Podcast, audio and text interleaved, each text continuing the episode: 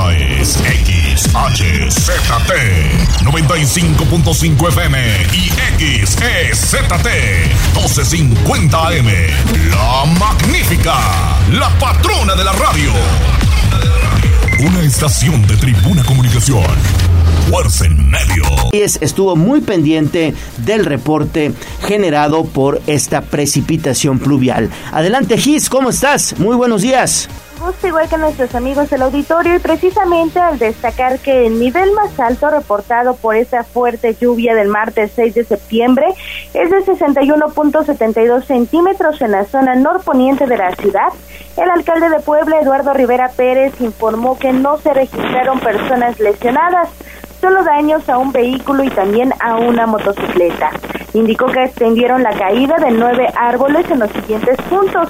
Calle Retorno 9E, Boulevard México, Boulevard Monterrey, Fraccionamiento Paseo de los Encinos, Fraccionamiento Torres Arboledas, Bosques de San Sebastián, Calle 22 y 30 Oriente de la Colonia Xonaca, Calle Rafael de la Colonia México 68 y también Boulevard Vicente Suárez.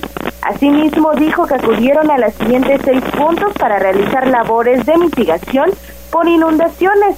Esto en Boulevard Atempan, Colonia Bosque de San Sebastián, en calle 26 Sur y 11 Norte a la altura del Parque Ecológico, en la calle 22 Oriente y 46 Norte de la Colonia 10 de Mayo, en inmediaciones del Mercado Morelos, también en Infonavit Manuel Rivera Naya, San Antonio Abad y Ciudad Satélite, y en Puente General Ignacio Zaragoza. Rivera Pérez puntualizó que a la par revisaron los niveles de los ríos y de ahí que la Alceseca se encuentra al 98% de su capacidad y el Atoyac alcanzó el 58%. Sin embargo, los niveles bajaron y no representaron algún riesgo. Pero escuchemos parte de lo que mencionaba y en el nivel más alto reportado es de 61.2 centímetros en la zona norponiente de la ciudad. Es importante señalar que durante las lluvias de esta tarde no se han registrado personas lesionadas, solo daños a un vehículo y a una motocicleta. Sin embargo, también personal del gobierno de la ciudad ha recibido el reporte de la caída de nueve árboles hasta el momento, así también como seis puntos donde se realizaron labores de mitigación por inundaciones. También se han revisado los niveles de los ríos Alceseca. El río Alceseca ha alcanzado un nivel del 98% de su capacidad y el Atoyac de un 58%.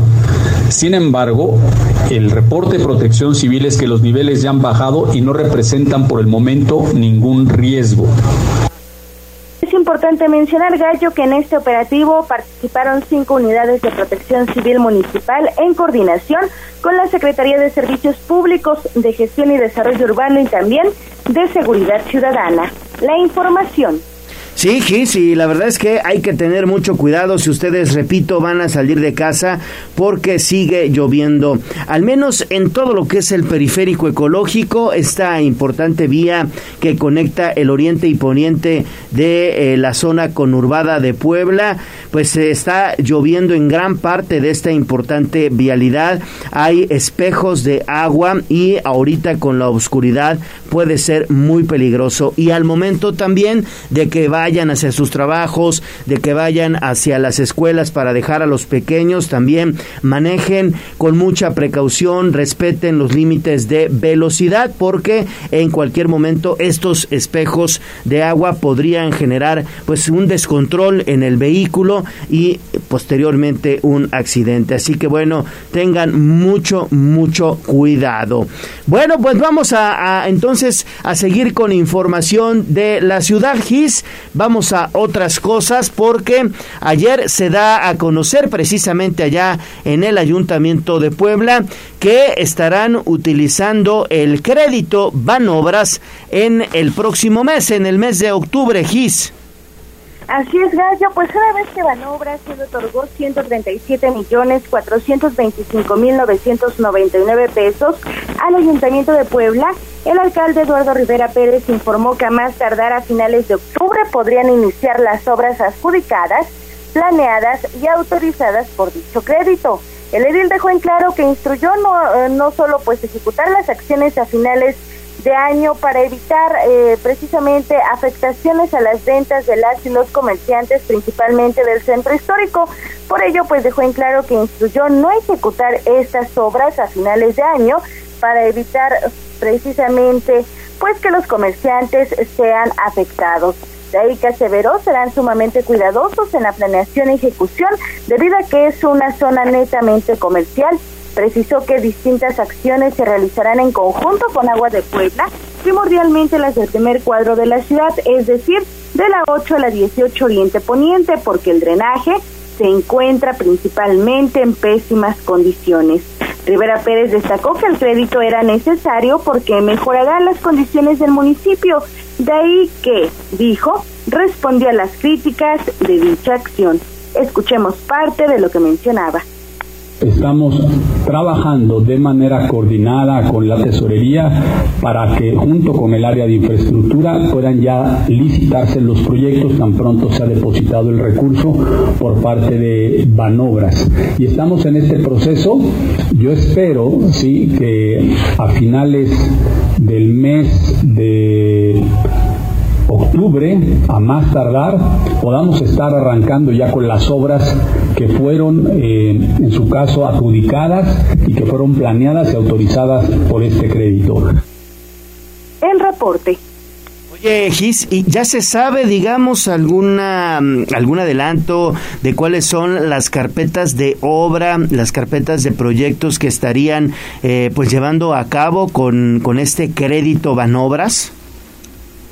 Así es, Gallo, pues se tiene ya una serie eh, pues obras que tuvieron que elaborar debido a que pues formó parte de la petición que realizaron a seis bancos como recordemos en este pues concurso que realizaron y que fue el ganador Banobras, entre ellas se encuentran las relaminaciones de la 18 Oriente entre 26 Norte Miguel Hidalgo, José María Morelos y Pavón también la 14 Oriente entre Vicente Suárez y 16 Norte, la 16 Oriente entre 14 Oriente y Carretera Federal a Tehuacán y también calle Rosales entre 11 Sur y Nardos, esto en San Ramón, esto como parte de las obras de relaminación.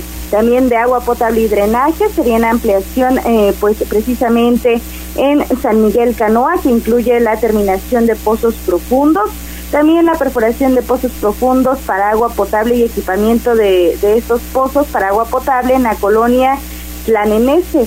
También la regularización, equipamiento y rehabilitación del pozo Bandera 2 y también pues la ampliación de la red de agua potable en varias calles de la colonia como Alianza Popular y en la Junta Auxiliar San Pablo Xochimilhuacán del municipio de Puebla será pues mediante este financiamiento de Banobras por el concepto de adelanto de participación del Fondo de Infraestructura Social Municipal que se espera arrancar con estas intervenciones a finales del mes de octubre. Y pues recordemos que eran 12 obras precisamente de este paquete por lo que se realizarán las nueve que ya mencionamos y quedarán fuera tres entre ellas, pues es la intervención en la calle Nardos, entre Avenida 135 Poniente y calle Limones de San Ramón, la rehabilitación del drenaje y agua potable con tomas y descargas domiciliarias en Avenida 16 Oriente Poniente y la rehabilitación del drenaje y agua potable con tomas y descargas domiciliarias es en Avenida 18 Oriente Poniente. Es importante mencionar que al respecto, pues ya ha hablado también el secretario de Infraestructura y Movilidad y ha mencionado que estas tres obras que quedaron fuera del paquete de acciones de Banobras, pues serán reprogramadas para el 2023, Gallo.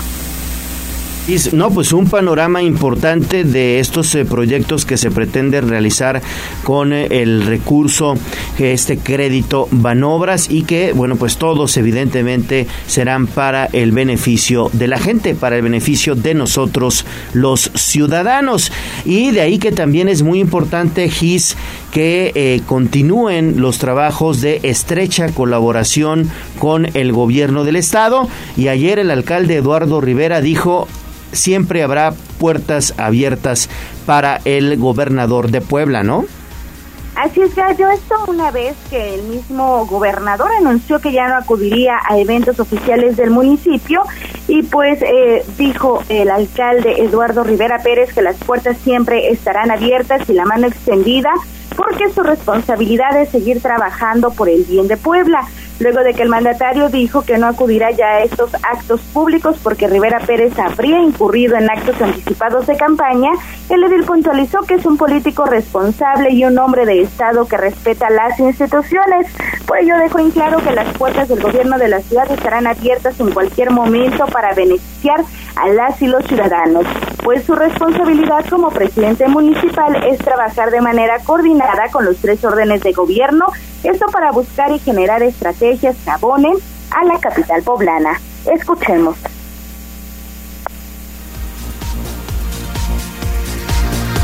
Soy hombre de Estado, soy un político eh, responsable, un político profesional y quiero decir al gobernador que las puertas del gobierno de la ciudad siempre estarán abiertas. Yo seguiré trabajando porque esta es mi responsabilidad de manera coordinada con los tres órdenes de gobierno, con los poderes del Estado, siempre buscando el bien de mi puebla querida. El reporte. Perfecto, Gis, muchísimas gracias por esta información. Y antes de seguir con Pili, que tiene toda la información de protección civil y de este simulacro, es un gusto saludar a mi compañera y amiga Ale Bautista. Ale, ¿cómo estás? Muy bien, Gallo, muy buenos días. Mitad de semana, oye, pasaditos por agua, circule con muchísima precaución. Y fíjate que en estos momentos Agua de Puebla para Todos está enviando el reporte de pues todas las situaciones atendidas a lo largo de durante la noche de ayer y parte de la madrugada. 11 sitios atendidos, tres brigadas con unidades hidroneumáticas y dos, dos brigadas de campo con seis personas. Las colonias destaca Valle de las Flores, La Barranca, San Diego Manzanilla, La Ribera Naya, Joaquín Colombre, Satélite Magisterial, Gonzalo Bautista, el Parque Industrial Puebla 2000, el Infonavit La Margarita y la 2 de marzo. Y esta mañana se anda por el periférico ecológico, mucha precaución, hay una volcadura a la altura de Clavijero, así que extreme precauciones, salga con tiempo, reduzca su velocidad, es importante porque ya sabes que los accidentes están a la orden del Y más con el pavimento mojado, hay que tener mucho cuidado, mucho, mucho cuidado. En un momento más le compartimos un audio que ya nos llegó a la voz de los poblanos. Perfecto. Ahora sí, vámonos con Pili porque se prepara un simulacro nacional el próximo 19 de septiembre y participará Puebla. Pili, adelante, buen día. Buenos días. Para conmemorar el quinto aniversario del último temblor que afectó al estado de Puebla, el 19 de septiembre se llevará a cabo un simulacro en Puebla y en el interior del estado, con el propósito de que la población recuerde la conveniencia de estar preparados para eventos sísmicos y porque Puebla geográficamente está en zona de placas tectónicas. La secretaria de Gobernación, Ana Lucía Gil Mayoral, anunció ayer que la Dirección de Protección Civil organiza el simulacro que se efectuará el 19 de septiembre, eh, donde se simulará que en Puebla enfrenta pues un temblor como la última vez. Escuchemos de que Puebla eh, participa en el simulacro nacional del 19 de septiembre que se va a llevar a cabo a las 12 horas, eh, minutos a las 12 y 19 de, la tarde. la importancia de participar es que la gente sepa cómo reaccionar en caso de que vuelva a suceder. La hipótesis es de un sismo magnitud 8.1 grados. La expectativa, estamos doblando el número de participaciones. Se han hecho las invitaciones a todos los sectores. Y bueno, eh, habrán de participar los socorristas, bomberos, Suma, Cruz Roja y todo el personal de emergencias participará en este evento a desarrollar en oficinas públicas, hospitales, escuelas, empresas, así como en los hogares. Eh, esto es muy importante, decía el gobernador ayer, al reconocer que a cinco años del devastador sismo aún no se concluyen las obras de reconstrucción de algunas escuelas que dijo este año se terminarán con recursos propios y se entregarán totalmente rehabilitadas para evitar nuevos riesgos. El gobernador Barbosa también señaló que espera que el Instituto Nacional de Antropología e Historia concluya las obras de restauración de templos y edificios públicos que también resultaron severamente afectados por el sismo, sobre todo en el sur de la entidad. El deporte, Gallo. Gracias, gracias, estimada Pili. Regresamos contigo en un momentito más. Bueno, pues ahí está. Hay que prepararse para el simulacro nacional de protección civil. Seguramente estarán participando, obviamente, medios de comunicación, edificios públicos, edificios privados y eh, pues evidentemente también las oficinas gubernamentales. Así es, es un ejercicio que además se lleva a cabo año con año. Aquí la invitación es a que se sumen, a que no lo tomen a juego porque entonces viene la de de veras, dicen inicia septiembre y también con ello llegan los temblores, ¿no? Exacto. Y que sepamos cómo actuar en caso de sismo. Muy bien, pues tenemos ya mensajes de nuestro auditorio, ¿verdad? Vamos a escuchar el siguiente audio de voz para que si usted está a punto de salir de casa no se le haga tarde. Buenos días, buenos días, compañeros. Con la precaución, aquí camino a Resurrección, en la entrada 2 de marzo. Parece que hay un atropellado, parece que hay un atropellado. Miren la entrada de la 2 de marzo, compañeros, por ahí, los que anden por acá circulando. Con la precaución, con la precaución. Bueno. Pues ahí está, en camino a la resurrección, a la entrada de la colonia 2 de marzo, que es pasando la autopista. Ah, bueno, ok, perfecto. Vamos a pausa, regresamos con más a Tribuna Matutina, apenas estamos iniciando. Vamos a un corte comercial y regresamos en menos de lo que canta un gallo. 95.5 FM, 12.50 AM. Frecuencias magníficas. Escúchanos. Seguimos con el gallo de la radio. Tribuna Noticias.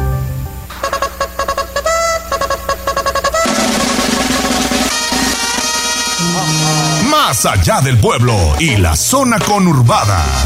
¿Qué pasa en nuestras localidades vecinas? En Tribuna Matutina Son las 6 de la mañana con 23 minutos. Vamos con información de los municipios, porque ayer el gobernador Miguel Barbosa habló de dos casos importantes. La situación que está enfrentando el edil de Tepeyahualco por, evidentemente, permitir daños a la laguna de Alchichica y también un eh, caso, pues muy sui generis que sucedió allá en el municipio de Chautzingo. Adelante, Pili, ¿cómo estás? Te saludo con gusto nuevamente.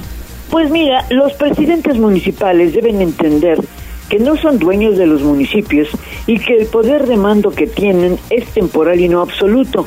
Señaló ayer así el gobernador al señalar que se aplicará la ley a aquellos ediles que cometan actos indebidos, como es el caso del expresidente municipal de Tepeyahualco, Eyerim Espinosa Sosa, que hoy se encuentra sujeto a proceso por haber autorizado obras en la laguna de Alchichica. Eyerim Espinosa, al autorizar obras para hacer un muelle y realizar movimientos de tierra, provocó daños a los arrecifes de estromatolitos que se encuentran en la laguna y que datan de hace millones de años y que son una reserva natural protegida.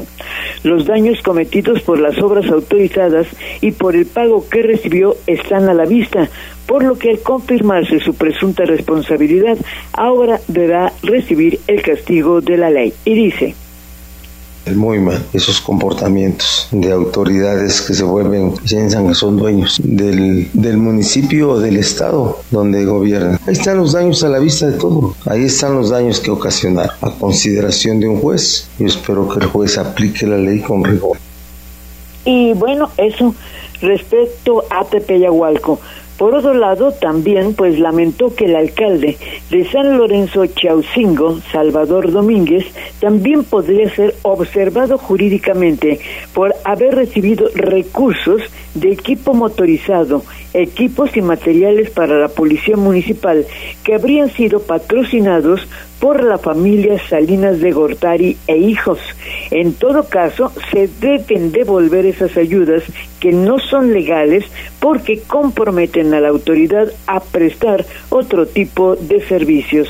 Y bueno, ya también hablando sobre temas municipales, también señaló las acciones emprendidas en apoyo al ayuntamiento de Tenhuacán para combatir la delincuencia donde dijo hay limpia todos los días de delincuentes, como ocurrió esta semana, en que se había pretendido el secuestro de un comerciante, pero que por la oportuna intervención y apoyo a la policía municipal se pudo evitar y se generó una persecución a tiros donde lamentablemente un policía falleció. Esto en Tehuacán.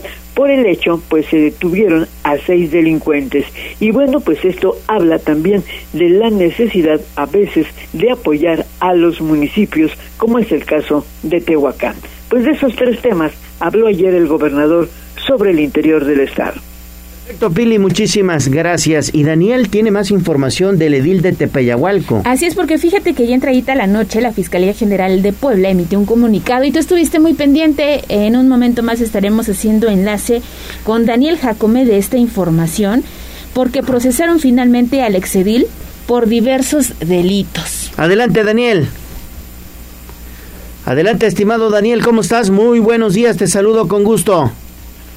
¿Qué tal, Leo? Muy buen día. Te saludo con gusto igualmente.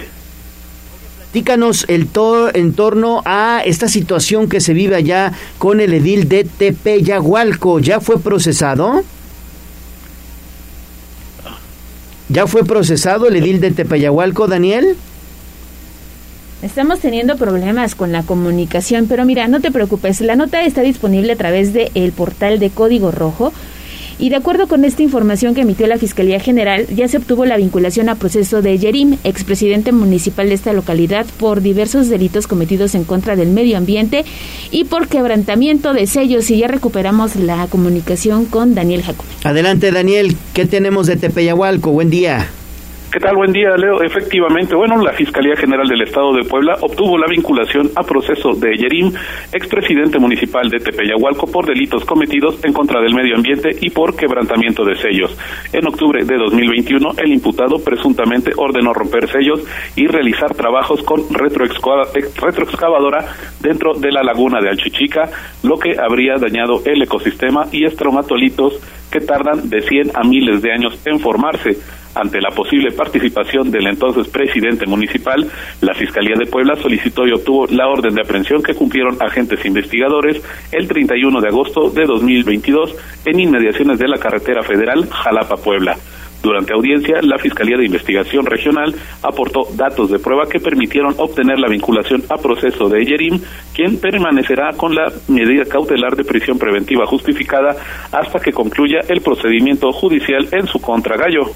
Muy bien, muy bien, Daniel. Es que también, o sea, ¿a quién se le ocurre hacer este tipo de acciones en contra de, eh, pues, un sitio que realmente tiene mucha importancia ecológica, muchísima importancia ecológica? Y la situación, como decía ayer el gobernador, es que quieren, digamos, o desean creerse los dueños del territorio y es cuando comienzan a, cometer tonterías como lo que ahorita estamos informando, ¿no?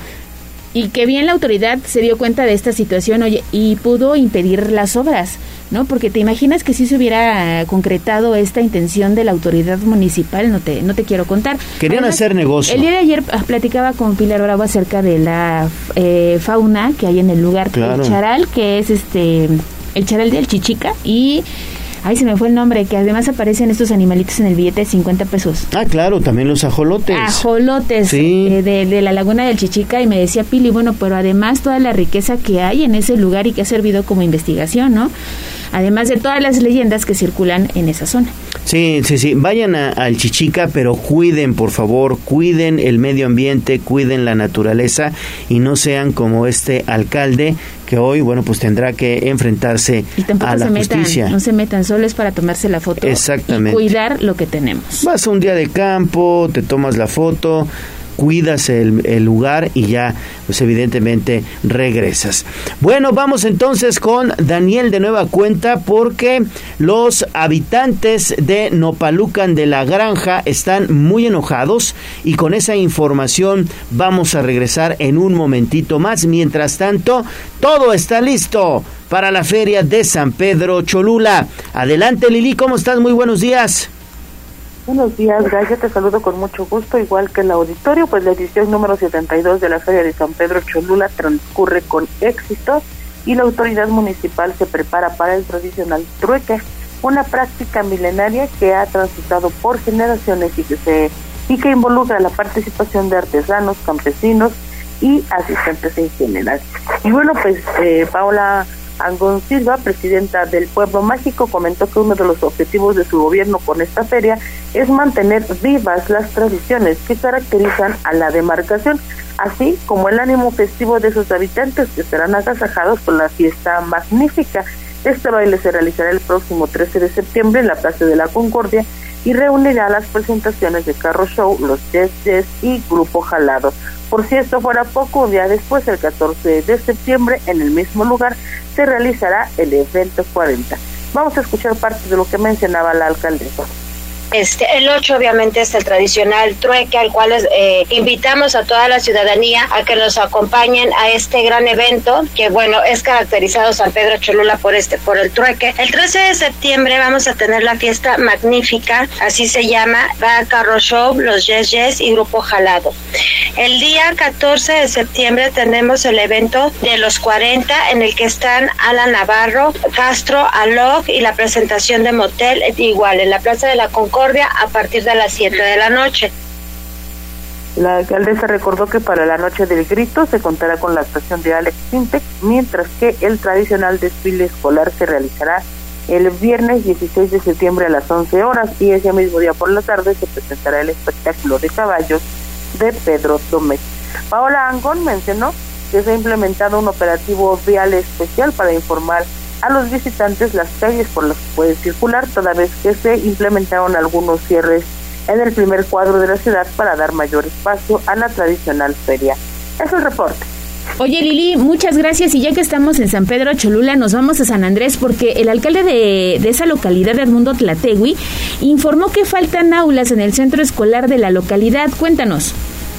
Efectivamente, Ale, buen día. Pues fíjate que tras dos años de pandemia, aunque las clases presenciales fueron irregulares, la población estudiantil siguió creciendo y hoy con el retorno 100% presencial de los alumnos a las aulas, las escuelas presentan un déficit en su infraestructura. Así lo señaló el mundo Tlateo y Persino, alcalde de San Andrés Cholula, quien refirió que ha recibido una gran cantidad de solicitudes de escuelas que requieren de más salones de clases el caso más representativo es el del centro escolar Dr. Alfredo Toxque, el CEDAT. Dicha institución necesita de al menos nueve aulas más para poder atender la demanda estudiantil, por lo que el alcalde ha establecido el compromiso de gestionarlas ante la Secretaría de Educación Estatal y Federal, así como de aportar recursos municipales para su edificación. Escuchemos pues ha tenido mayor demanda. Se ha incrementado el número de, alumnos, lo cual bueno pues ahora nos, nos, refiere a una necesidad importante que es seguir generando, construyendo aulas para los niños. Es una de las principales problemáticas ahora que vamos a enfrentar en este nuevo ciclo y que bueno pues como ayuntamiento estaremos por nuestra parte también destinando recursos para poder construir más aulas y solicitando o realizando la gestión ante la Secretaría de Educación Pública, tanto del Estado como federal, para que también podamos ser considerados y beneficiados. Bien más sobre el tema, el edil mencionó que desde el inicio del ciclo escolar ha estado en constante comunicación con los directivos de los diferentes planteles educativos a fin de escuchar sus demandas y en la medida de lo posible solventarlas. Es el reporte. Bueno. muchas gracias, Lili. Pues muchas gracias Lili. Vamos a pausa, regresamos con más. No se vaya, apenas estamos comenzando Tribuna Matutina. Oye, rápidamente antes de que mandemos a la pausa, fíjate que la Conagua está informando que el huracán Kai ya intensificó la fuerza de sus vientos y ahora es categoría 2, pero se espera que alcance la categoría 3 en las próximas horas.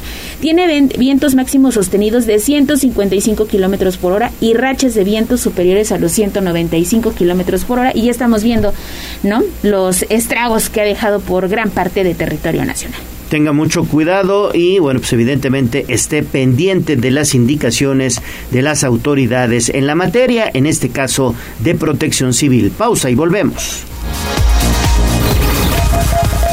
Vamos a un corte comercial y regresamos en menos de lo que canta un gallo. 95.5 FM, 1250 AM. Frecuencias magníficas. Escúchanos. Seguimos con el gallo de la radio. Leemos tus mensajes en WhatsApp, en La Voz de los Poblanos. 22 23 90 38 10. Esta es la voz de los poblanos. En Tribuna Matutina también te escuchamos.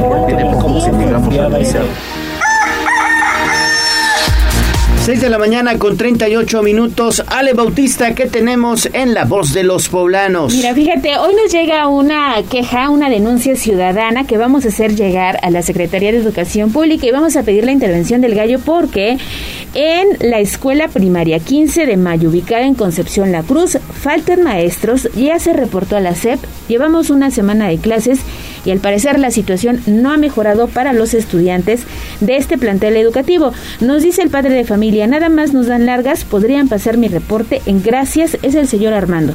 Dice, urge que solucionen esto porque mi hija no tiene maestro. ¿Cómo crees? Sí, vamos, vamos, digo, el, ciclo escolar empezó hace una semana, pero con mucho gusto lo checamos ante la Secretaría de Educación Pública. Pero en las escuelas comienzan a preparar el ciclo escolar desde antes. ¿Cómo es posible que iniciando el ciclo escolar no tengan maestros? Con tanto maestro desempleado, no hay maestros. No hay maestro en este plantel educativo, así que con muchísimo gusto lo vamos a canalizar y también fíjate que nos dicen que qué pasó finalmente en la carretera Federal Amosto Grajales el día de ayer en el entronque de Malucan.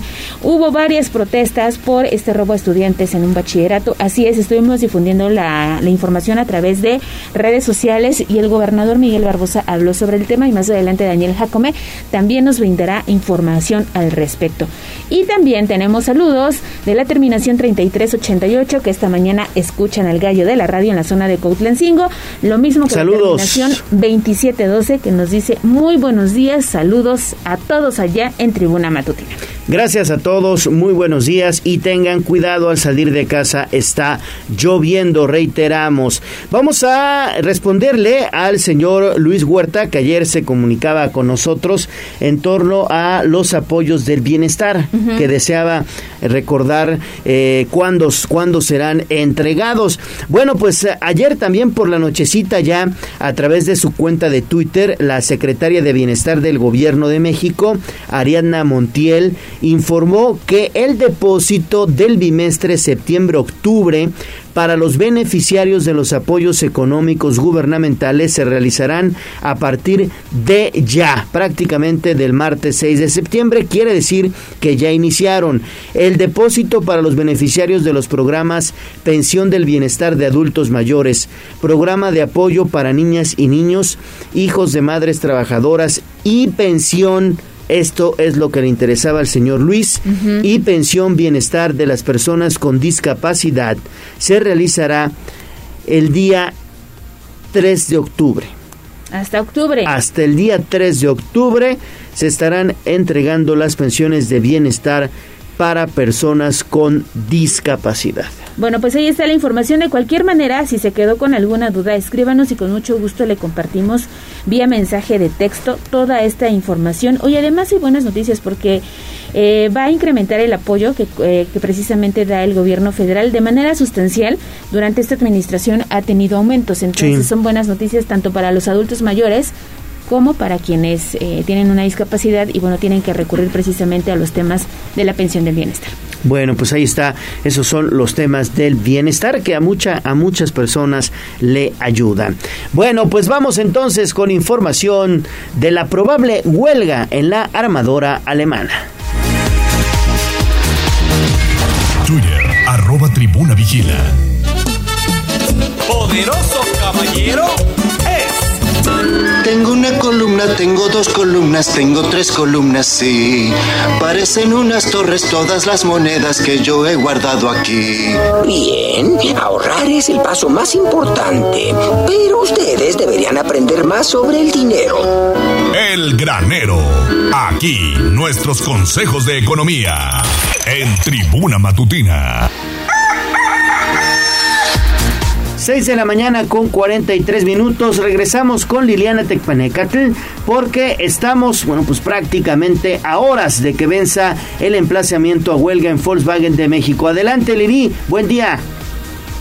Buenos días de nueva cuenta, Gallo. Pues sí, el reloj corre y la empresa automotriz Volkswagen no ha llegado a algún acuerdo en torno a su revisión contractual. Los trabajadores de la planta ubicada en Puebla, bueno, pues todavía están a la incertidumbre. Fuentes al interior del sindicato aseguraron que la firma se niega a presentar una contrapropuesta de aumento.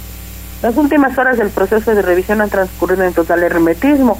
En el organismo gremial se avanza en la integración de los roles de guardias y bueno, pues en caso de que las banderas rojinegras se cuelguen en las seis puertas de la armadora, ya está listo justamente este calendario, este rol de guardias que desde ayer comenzó a distribuirse entre los técnicos sindicalizados, así como, bueno, pues también una parte de este comité de huelga que se ha ido integrando también en las últimas horas, comenzó a repartir volantes a las afueras de la fábrica en los cambios de turno, pues para empezar ya con la difusión de la información básica de lo que tendrían que estar haciendo los trabajadores en caso del estallamiento de la huelga. En la empresa, de acuerdo a versiones extraoficiales, se ha pedido al personal administrativo que se prepare para trabajar en modalidad home office en caso de que la huelga estalle. El emplazamiento vence este viernes 9 de septiembre a las 11 horas. La última ocasión que se registró una huelga en la factoría de San Lorenzo Almecatla fue en el año 2009. El paro duró seis días cuando los trabajadores representados por Víctor Jaime Cervantes aceptaron un aumento salarial del 3% en abono y un pago único de dos mil pesos por técnico. En aquella ocasión, la representación sindical llegó a la mesa de negociaciones con la solicitud del 8.25% al salario y la oferta de la empresa fue de 1%.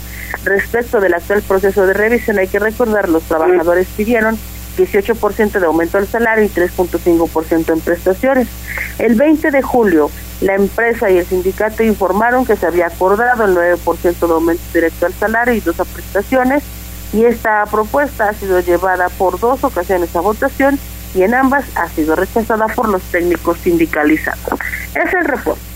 Bueno, pues ahí está Lili. Prácticamente estarían ya, eh, pues, diseñando la logística de guardias, como bien lo mencionas, y desafortunadamente, pues, ahorita, ahorita como tal, la, la huelga, la probable huelga, está más latente que nunca, Ale. Así es, y ya, pues, ¿qué le restan unas horas? Estaríamos hablando de que el viernes. Viernes. El jueves antes de irnos a dormir sabremos. Sí, sí, sí, porque bueno, el emplazamiento vence el viernes a las 11 horas, pero bueno, pues desde el jueves, desde el jueves se sabrá qué es lo que está pasando con Volkswagen de México.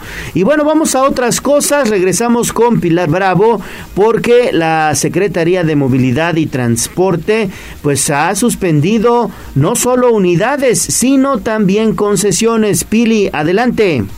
El número de unidades de transporte retiradas y de concesiones en suspensión jurídica ya suma un buen número debido a los accidentes y percances en los que se han visto involucrados los transportistas, reconoció ayer la secretaria de Movilidad y Transporte, Elsa Bracamonte. Escuchemos se han retirado un montón. Hacemos primero la suspensión temporal y entramos a un procedimiento judicial que se llama eh, un procedimiento administrativo contencioso para retirar las unidades, la verdad. Entonces, este, nosotros primero suspendemos, la unidad no puede volver a circular, la retenemos en nuestros corralones de la Secretaría de Movilidad y Transporte y no la dejamos salir hasta en tanto con el trabajo entre Fiscalía y Secretaría de Movilidad, ellos nos indiquen si la persona es responsable y señaló que no está cerrada al diálogo y por eso los martes ciudadanos como ayer los transportistas de todo el estado siempre tienen algo que tratar.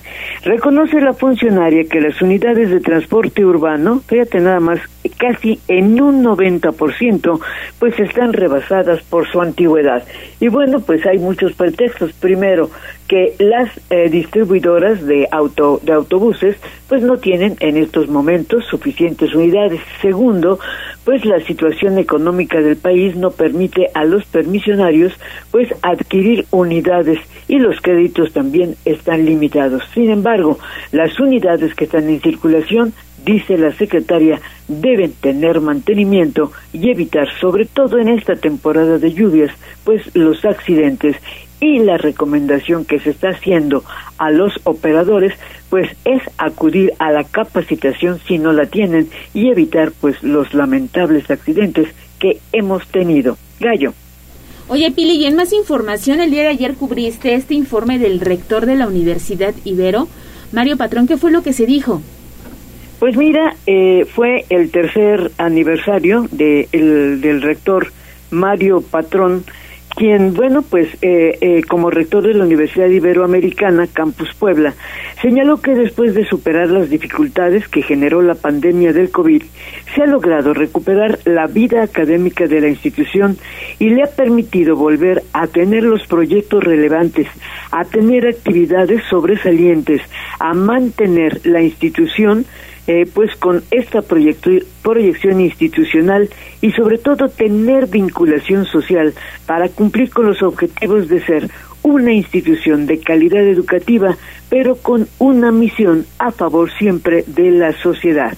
La Ibero se acerca a sus 40 años de existencia en Puebla, parte de lo que dijo el rector.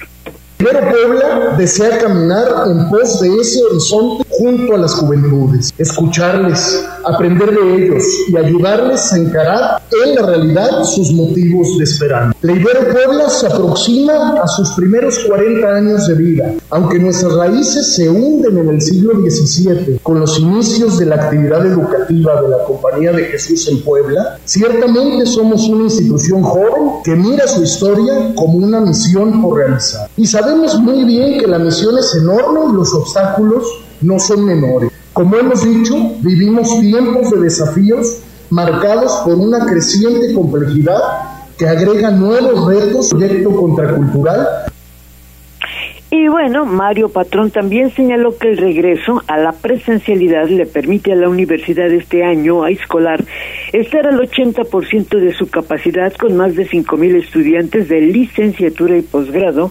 además de que hay el 64% de alumnos que, que tienen becas. Reveló que no obstante la crisis económica, se realizaron alianzas estratégicas, hubo crecimiento, por ejemplo, se abrieron nuevos campus en la Prepa Ibero de Tlaxcala, se creó el laboratorio editorial y obtuvo también certificaciones internacionales por tener mejores prácticas ambientales, entre otras cosas. Pero, pues la Ibero también ha sido siempre crítica y destacó lo bueno y lo malo del actual gobierno federal. Fue crítico contra las decisiones políticas, pero también reconoció acciones buenas del gobierno federal, como es la estabilidad de la economía frente a la crisis, el combate a la pobreza, aunque no lo ha logrado, y las reformas en materia laboral.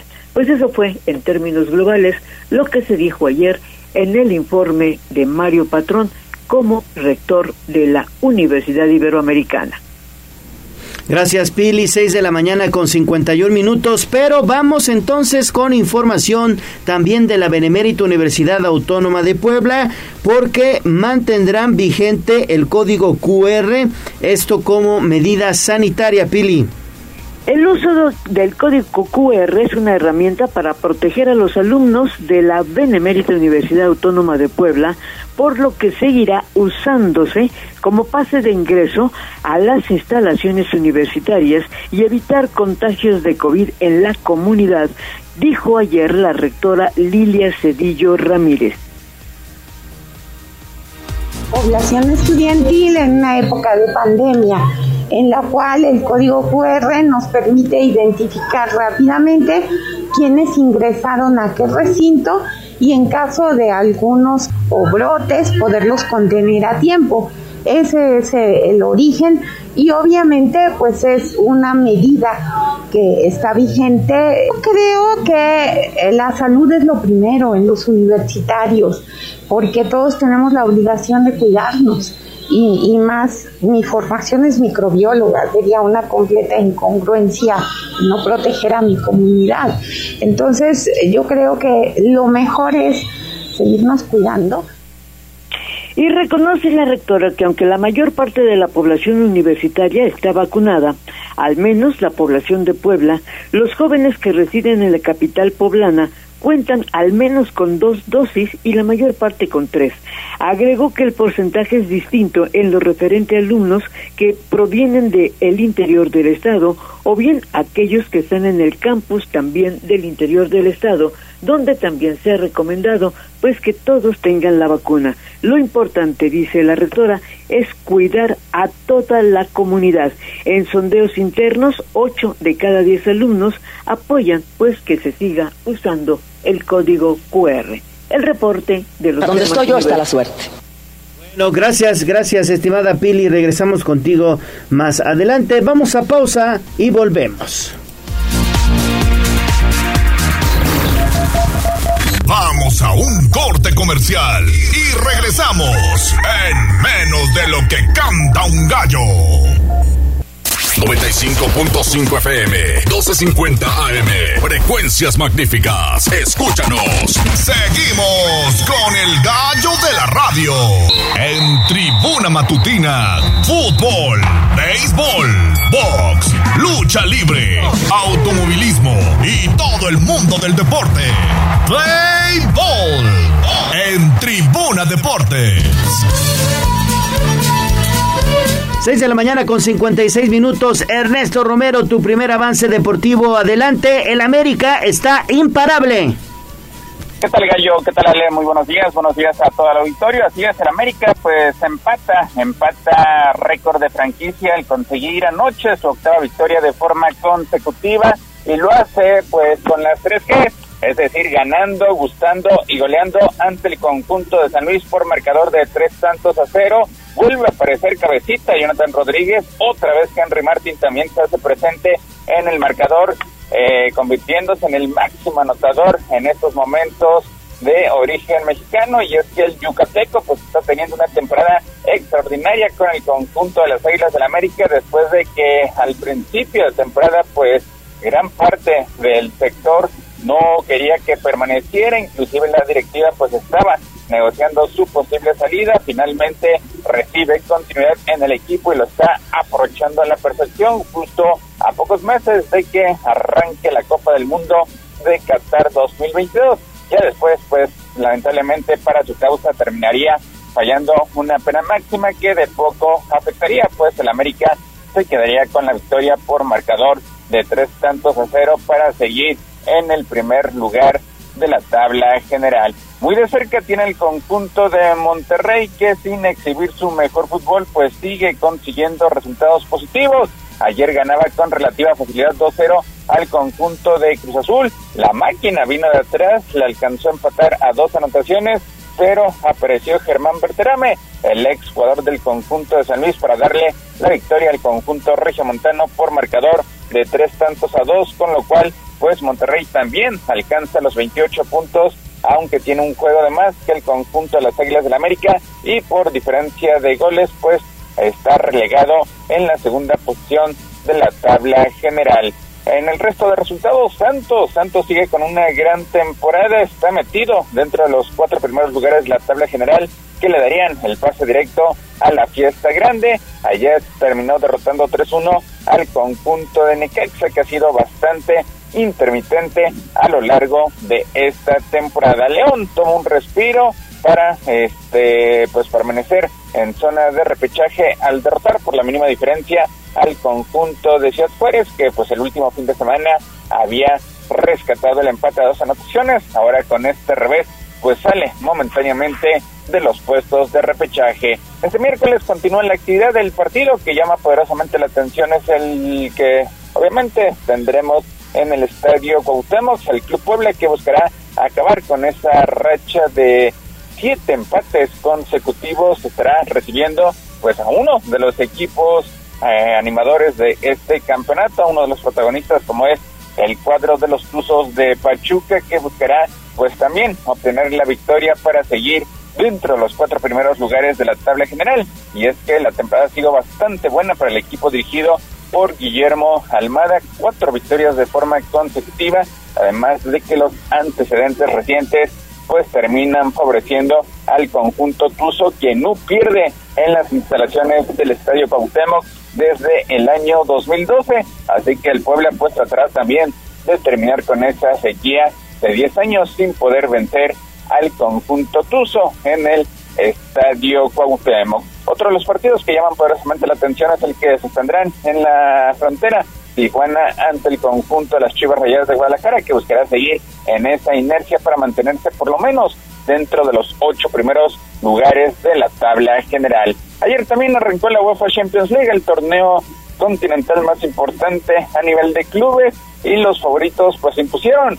El Real Madrid terminó derrotando, goleando como visitante 3-0 al conjunto del Celtic. El City también aplastó como visitante al conjunto de Sevilla. Apareció Arlen Haaland, quien se estrena con el conjunto inglés para obtener esta importante victoria. Y el Paris Saint-Germain, por primera vez en su historia, derrota a la Juventus, doblete por parte de Kylian Mbappé, con lo cual pues el conjunto persino suma sus primeros tres puntos en este campeonato. El único grande que decepcionó fue el conjunto del Chelsea que perdió en su visita a Croacia, sucumbió 1-0 ante el conjunto del Dinamo Zagreb. Y ya para rematar la información deportiva, en el béisbol, pues ayer la lluvia terminó afectando el sexto compromiso. Los Diablos Rojos están derrotando a los Leones de Yucatán, nueve carreras a cuatro, pero el juego se vio suspendido debido a la intensa lluvia que azotó la capital de la República Mexicana se quedó hasta la cuarta entrada, hoy se reanudará en esa en ese mismo inning a partir de las 7 de la noche. En caso de que el México mantenga la victoria, pues estaría proclamando monarca de la zona sur. Gallo Ale, hasta aquí lo más relevante en materia deportiva. Perfecto, mi estimado Neto. Nos vemos y nos escuchamos en punto de las 7 y 30 de la mañana aquí en el estudio. Mientras tanto, vamos a pausa y regresamos ya con el pastel.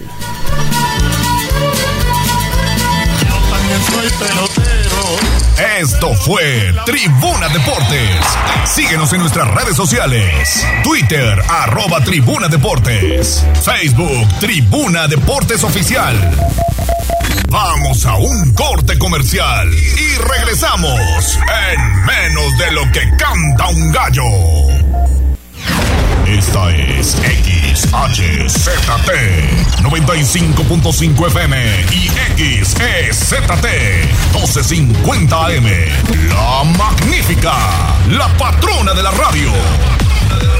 Una estación de tribuna comunicación. Fuerza en medio. Seguimos con el gallo de la radio. Leemos tus mensajes en WhatsApp, en La Voz de los Poblanos, 22 23 90 38 10.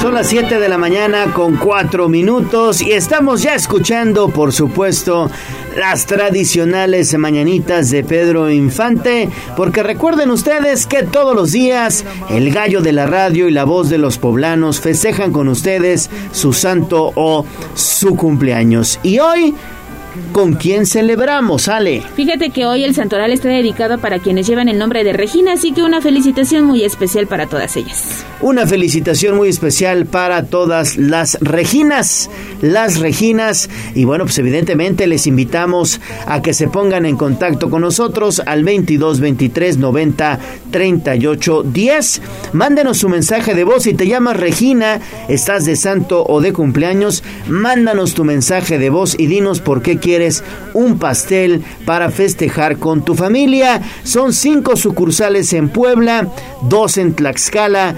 Pastelería 520 les obsequia un pastel mediano para que celebren su santo o cumpleaños. Pastelería 520, la tradición de una nueva generación. Puede encontrarlos en 520.mx.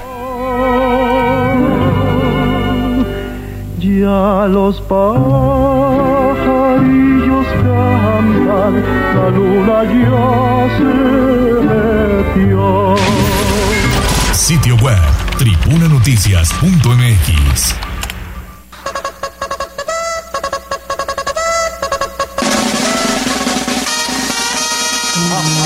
Más allá del pueblo y la zona conurbada.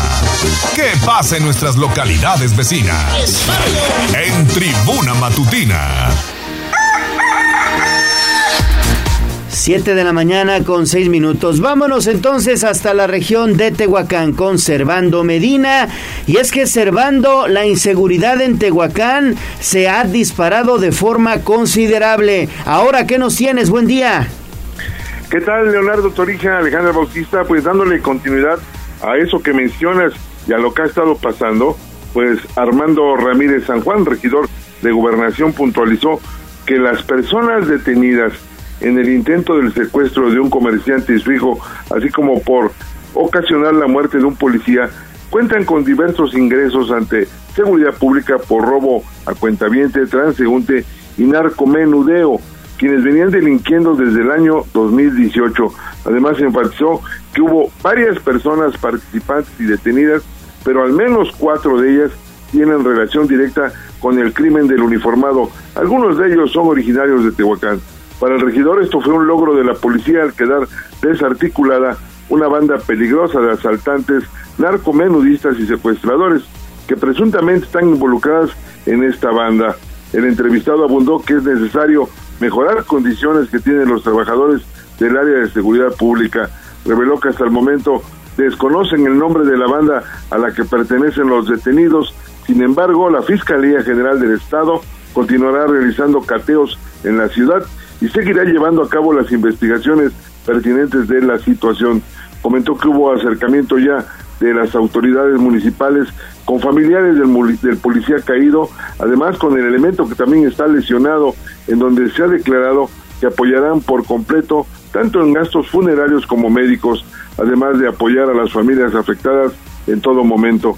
Reconoció que aún de lograr el rescate del comerciante y su hijo, que presuntamente eran levantados, ellos también fueron agredidos físicamente, por lo que estas dos personas se encuentran heridas por arma de fuego y están hospitalizadas.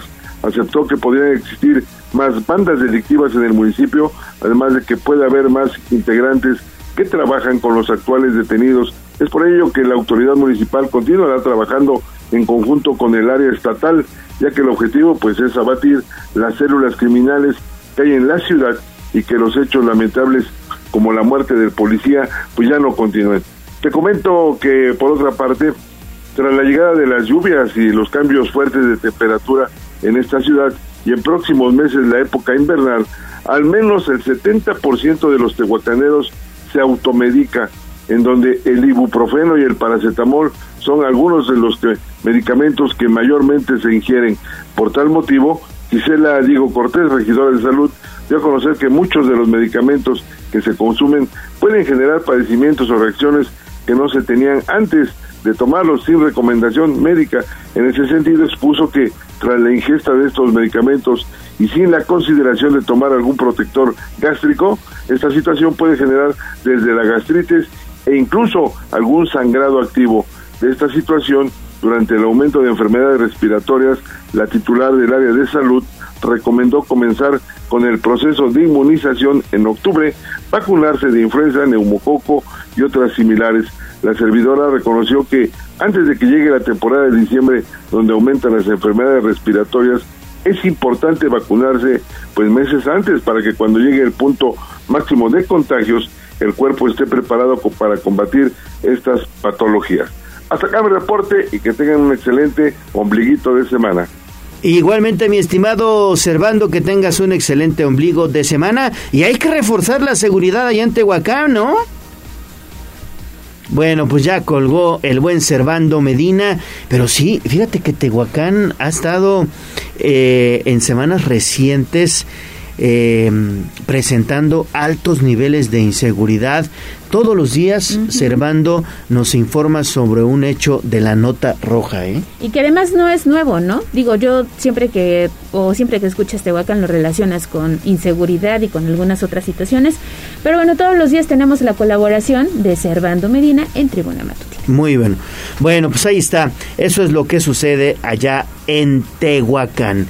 Y bueno, vamos a otras cosas, sobre todo porque ya le decíamos hace algunos momentos en Nopalucan de la Granja. La gente, los habitantes también están muy, muy enojados porque, bueno, pues en horas recientes sucedió una situación lamentable en uno de los bachilleratos allá en el rincón Citlaltépetl y eso, bueno, pues también ocasionó que los pobladores bloquearan la vialidad. ¿Qué sucedió allá en Opalucan? Daniel, adelante, buen día. ¿Qué tal, Gallo? Te saludo de nueva cuenta. Efectivamente, un grupo armado asaltó al bachillerato Andrés Saturnino Rosario en la localidad del Rincón Citlantepetl, perteneciente al municipio de Nopalucan. Ante la molestia que este atraco generó entre padres de familia y vecinos de la zona, se organizó una manifestación con la que bloquearon la carretera a Mozoc Oriental a la altura del crucero La Venta, a fin de reclamar a las autoridades la falta de inseguridad, la falta de seguridad. Sobre los hechos, se sabe que los delincuentes se apoderaron de equipo de cómputo así como de teléfonos celulares y dinero propiedad del personal de la institución educativa y alumnos de la misma. Por lo anterior, profesores de dicha escuela acudieron ante las autoridades ministeriales a presentar la denuncia correspondiente y se dio a conocer que la Secretaría de Educación Pública solicitará mayor seguridad en la localidad. Gallo.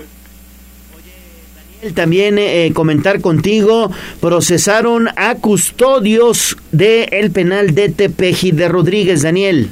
Es correcto, la Fiscalía General del Estado de Puebla obtuvo con el aporte de datos probatorios la vinculación a proceso de cuatro policías estatales custodios por su presunta responsabilidad en el homicidio de un interno del centro penitenciario de Tepeji de Rodríguez. De acuerdo con los actos de investigación practicados, se determinó que el 17 de agosto de 2022 los imputados presuntamente golpearon a la víctima causándole lesiones que provocaron después su fallecimiento. Por los hechos, la Fiscalía de Puebla aprendió y presentó ante la autoridad judicial a Eliseo David alias el Aguacate, Javier alias el Pinocho, Librado alias Massinger y Sergio alias el Trujeque. Tras analizar los datos probatorios que exhibió el agente del Ministerio Público en diferentes audiencias, el juez de control dictó auto de vinculación a proceso con la medida cautelar de prisión preventiva oficiosa Gallo. Bueno, pues ahí la información, pero tenemos más noticias con Daniel Jacome porque danos detalles de esta situación que ocurrió en Tepeji de Rodríguez. Adelante Daniel, ¿qué sucedió en torno a la ejecución que se da en Acajete a miembros de la comunidad lésbico gay, mi estimado Daniel? Una situación también lamentable y que las autoridades ya investigan, Daniel. Así es, eh, efectivamente fue en el municipio de Acajete donde esto ocurrió. Bueno, pues ejecutan a golpes a varón perteneciente a la comunidad LGBT y abandonan su cuerpo cerca de las vías del tren en un camino de terracería que va a la carretera federal a Tehuacán en el municipio de Acajete. Esta tarde de lunes, transeúntes quienes caminaban por la citada vereda en la Junta Auxiliar de Santa Agustín Tlaxco se percataron sobre la presencia de una persona tendida sobre el suelo e inmóvil, por lo que de inmediato dieron aviso a los servicios de emergencia. Al lugar arribaron elementos municipales quienes corroboraron la veracidad del reporte, mientras que personal médico se encargó de revisar al varón, quien ya no contaba con signos vitales, presuntamente a causa de la golpiza que recibió. Como señas particulares se indicó que el occiso mide aproximadamente unos 60 metros de complexión media, cabello con corte tipo hongo y con rayos decolorados. Vestía un conjunto deportivo de color gris y debajo usaba un mayón de color negro y ropa interior femenina. Tras corroborar su deceso, el cuerpo fue levantado por personal ministerial y trasladado al anfiteatro del municipio de Tepeaca, donde se espera que sea reclamado por familiares. Ale. Muy bien, muy bien, mi estimado Daniel. Oye, y esta situación también lamentable, regresando aquí a la capital poblana, Daniel, sobre este cadáver que hallaron allá en el Tepeyac y en las Naciones Unidas, en estas colonias, Daniel. Efectivamente, Gallo, al interior de una maleta fue localizado el cuerpo sin vida de una persona junto a un barranco en la zona limítrofe de las colonias El Tepeyac y Naciones Unidas. Este martes, aproximadamente al mediodía, los servicios de emergencia fueron alertados por una mujer quien se encontraba al interior de una tienda de conveniencia, quien a su vez fue notificada sobre el hecho por un transeúnte quien eh, realizó pues el macabro hallazgo. Al lugar arribaron elementos de la policía municipal quienes corroboraron que al costado de unas canchas situadas en la calle 74 poniente, en inmediaciones de la barranca Shaltonac, se encontraba una maleta y dentro de ella el cadáver de un hombre de aproximados 24 años de edad. Al, por lo anterior, la zona fue acordonada y al sitio llegó personal de la Fiscalía General del Estado, quien se encargó de realizar las diligencias de levantamiento de cadáver sin que se precisara qué clase de lesiones presentaba. Se espera que en las próximas horas se proporcione mayor información al respecto, Gallo. Perfecto, Daniel. Muchísimas gracias y que tengas un excelente día, Daniel. Excelente día, Gallo. Ale. Gracias, Dani, por esta información y pendientes de Código Rojo. Rápidamente, fíjate que le mandamos saludos al señor Miguel Popocat. Ya se reportó.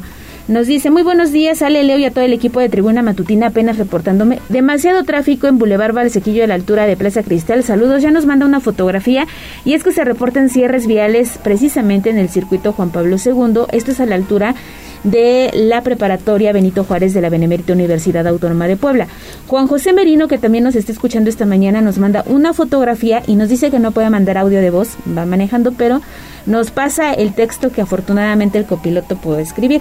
Hay un auto, un autobús descompuesto, un micro, es un micro que está descompuesto y atravesado precisamente en Boulevard Fidel Velázquez y ha ocasionado caos en esa zona del hospital del IMSS de la Margarita con sentido hacia Boulevard Cadete Vicente Suárez, así que tómalo en cuenta porque son los estragos que nos está dejando la lluvia esta mañana. Tenga mucho cuidado y también se ponen en contacto vecinos de la 33 Sur entre 23 Poniente y la 21 Poniente, esto a un costado de la tienda de conveniencia, y es que urge atención de la Secretaría de Gobernación Municipal, del personal de vía pública y también de cuadrillas de la Comisión Federal de Electricidad. Reportan que el propietario de un puesto ambulante que vende tacos en el lugar se roba la luz se roba la luz del el poste de alta tensión.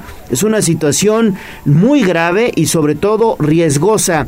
Atención, Secretaría de Gobernación Municipal y Comisión Federal de Electricidad. Esto es en la 33 Sur, entre 23 Poniente y 21 Poniente. En un momento estaremos compartiendo fotografías en Tribuna Vigila. No sé si recuerdas este caso de una vendedora ambulante ahí en la zona de finanzas que le valió, se conectó, conectó la... Así le está haciendo este cuate. ¿Cómo se llama este aparato que utilizan para revolver cosas? Se me fue el nombre.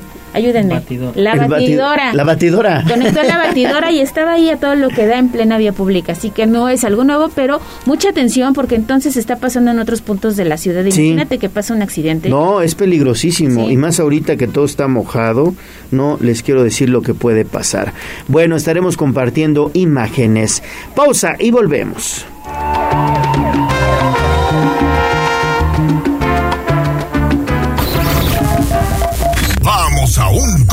Comercial y regresamos en menos de lo que canta un gallo. 95.5 FM, 1250 AM, frecuencias magníficas. Escúchanos. Seguimos con el gallo de la radio. Twitter, arroba tribuna vigila. Y esta va para todas aquellas que son como una chica que yo conozco. Corral. La entrevista sin tapujos. En tribuna matutina. 7 de la mañana con 21 minutos y esta mañana es un gusto saludar en la línea telefónica de Tribuna Matutina a la directora del Sistema Municipal DIF, Carolina Morales. Caro, ¿cómo estás? Qué gusto saludarte, buen día. ¿Qué tal? ¿Cómo está? Muy buenos días. Los saludo a ti, eh, Gallo, Ale y a todo tu auditorio con muchísimo gusto de estar el día de hoy compartiendo con ustedes. Pues muchas gracias. Hoy para platicar de un tema bien interesante que, bueno, pues evidentemente ha dado excelentes resultados a esta administración municipal para acercar los servicios médicos a la población que más lo necesita. Este programa denominado Médico Contigo y, que va viento en popa, ¿no, mi estimada Caro? Así es. Fíjate que con muchísimo gusto te comparto que el maestro Eduardo Rivera eh, se comprometió a trabajar a favor de la salud de los poblanos a partir de este programa que es Médico Contigo, que hasta el día de hoy llevamos más de 7 mil consultas y eh, casi ya 6 mil afiliaciones. Es un programa que va dirigido a personas con discapacidad, a personas de la tercera edad, pero también con mucho gusto te comparto que actualmente estamos atendiendo también a mujeres que por alguna razón han sufrido algún tipo de violencia o que se encuentran en alguna situación de prioridad. También a través del programa Médico Contigo los estamos atendiendo. Este programa tiene como finalidad el otorgar una consulta médica general y también entrega de medicamento de cuadro básico. Eh, esta consulta y los medicamentos son completamente gratuitos y con la posibilidad de que el médico llegue hasta tu hogar eh, de los ciudadanos del municipio y pues va dirigido a colonias, juntas auxiliares, a unidades habitacionales e incluso a inspectorías eh, para poder atender a este sector. Hola Caro, muy buenos días, te saludo con mucho gusto esta mitad de semana. Oye, yo quisiera que nos explicaras un poquito más cómo nos podemos afiliar al programa para la gente que nos esté escuchando, qué papeles debe llevar, a dónde debe acudir para gozar de estos beneficios que, como bien decías, son gratuitos.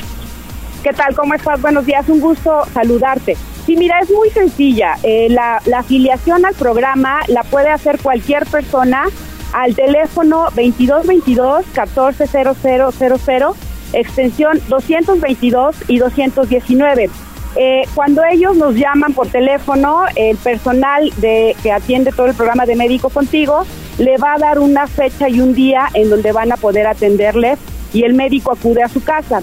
Y justamente cuando el médico ya llega a la casa, en ese momento el beneficiario nos tendrá que entregar una copia de su CURP, copia de comprobante domiciliario, copia del INE y evidentemente ser parte de la población objetivo que a su momento te comunicaba. Esos son los requisitos que, que se necesitan, es algo muy sencillo para que se les pueda otorgar esta consulta y que el médico pueda llegar a su casa. Muy bien, Caro. Y ayer, eh, bueno, pues eh, ya recibieron otro vehículo para este importante programa médico contigo, esto de empresarios, ¿verdad? Así es, eh, decirte que el Club de Empresarios el día de hoy le entregó a la señora Lili Ortiz, nuestra presidenta del patronato, y a nuestro presidente, el maestro Eduardo Rivera, este vehículo para que pues nos apoye y sea uno de los vehículos que se incorpora a este importante proyecto, porque recordar que contigo y con rumbo es como hacemos posible el poder hacer que la vida, en este caso de esas personas, se transforme. Eh, tenemos la posibilidad de llevar esos medicamentos que además quisiera rápidamente comentarles que también atendemos eh, cuadros de diabetes y de hipertensión, perdón.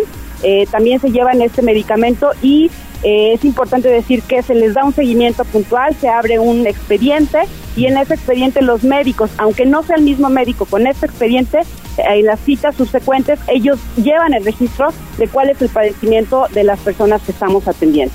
Oye, Caro, ¿y de qué zonas se acercan más precisamente a las instalaciones del DIF a través de este programa médico contigo? Nos decías que han recibido más de 7 mil consultas, pero ¿de qué partes de la capital?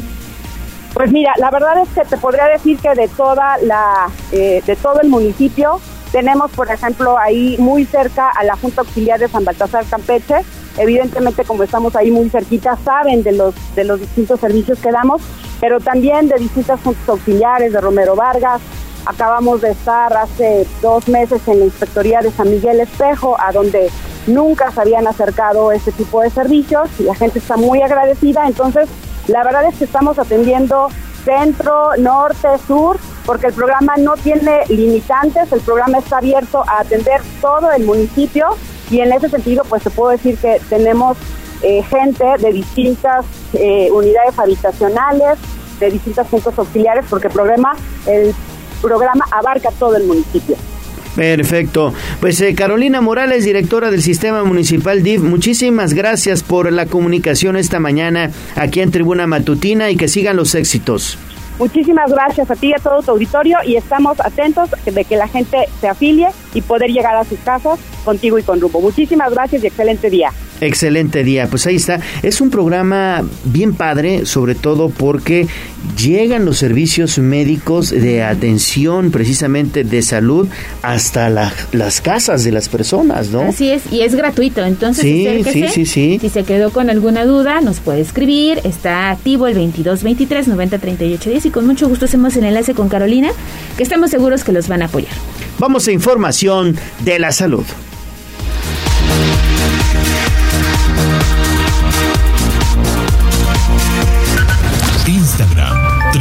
Noticias. Me siento muy contento, me siento muy feliz. Ave doctor, los que vamos a morir te saludan. Nuestros consejos de salud en el dispensario. En Tribuna Matutina.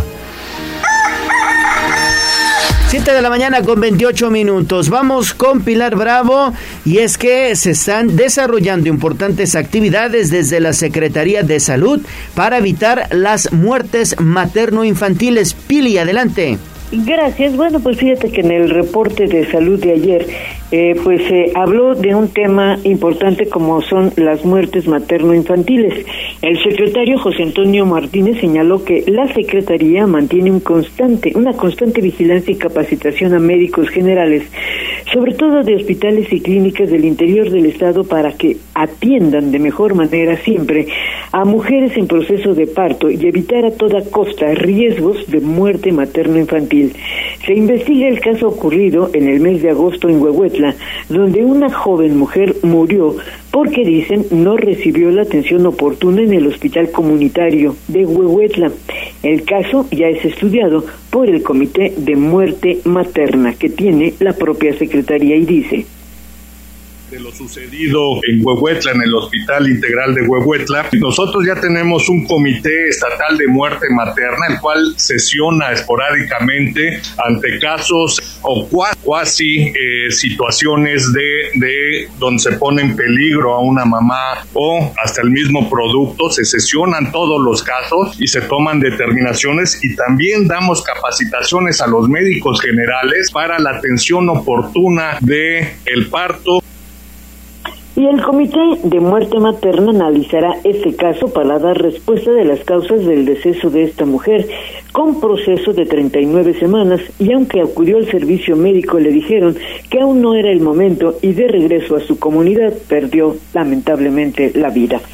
Por eso, también el secretario, al referirse a los temas de COVID, pues fíjate que hay buenas noticias. En las últimas horas, solo 22 personas resultaron contagiadas, cifra muy baja en comparación de todos los meses del año. La población activa ya solo queda en 782 personas y eh, las personas que están hospitalizadas solo son 21 y tres requieren de apoyo para respirar. Afortunadamente en las últimas horas no hubo defunciones relacionadas con el COVID. Ese es el reporte sanitario. Gallo. Perfecto, Pili, muchísimas gracias y regresamos contigo más adelante. Vamos a pausa, Ale. Nos vamos a pausa y al regresar ya estarán aquí pues todos los analistas de los deportes. Bueno, pues, pues ahí está. Estamos listos con toda la información deportiva. Vamos a regresar también después de los deportes con la bolsa de trabajo. Preparen ustedes su lápiz y su hojita para anotar. Tenemos también a los ganadores del pastel. Esto apenas está iniciando en tribuna matutina, así que no se vaya. Recuerde que puede estar en contacto al 242 1312 o al 2223 90 38 10. Volvemos. Vamos a un corte comercial y regresamos en menos de lo que canta un gallo. 95.5 FM, 1250 AM, frecuencias magníficas. Escúchanos. Seguimos con el gallo de la radio.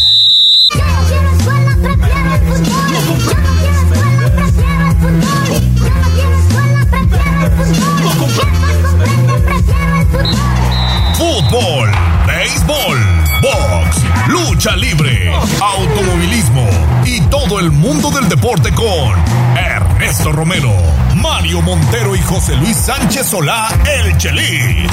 Play Fútbol. Liga MX.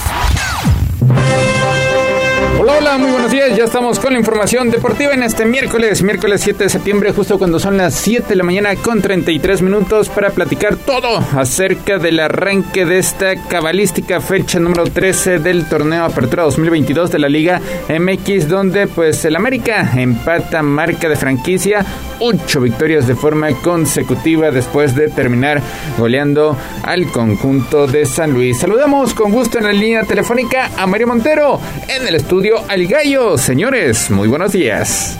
Buenos días, Neto. Buenos días, Gallo. Buenos días al auditorio. Ayer el América en un partido donde San Luis eh, no regaló fácil la victoria. La verdad es que el marcador es engañoso porque el equipo de San Luis luchó, pero pues simplemente no le alcanzó contra lo que América trae. Al final acaba ganando América con mucha autoridad, goleando. Todavía eh, le paran un penal a Henry Martín cerca del final, que pudo haber sido más. Pero bueno, América ocho victorias al hilo, empata la marca de la franquicia. Este fin de semana va a buscar una nueva marca y se y pues se, se, erige como el mandamás de la Liga MX, como super líder y como favorito al título. Sí, la verdad es que el América sigue mostrando muy buen juego, sigue mostrando un excelente fútbol.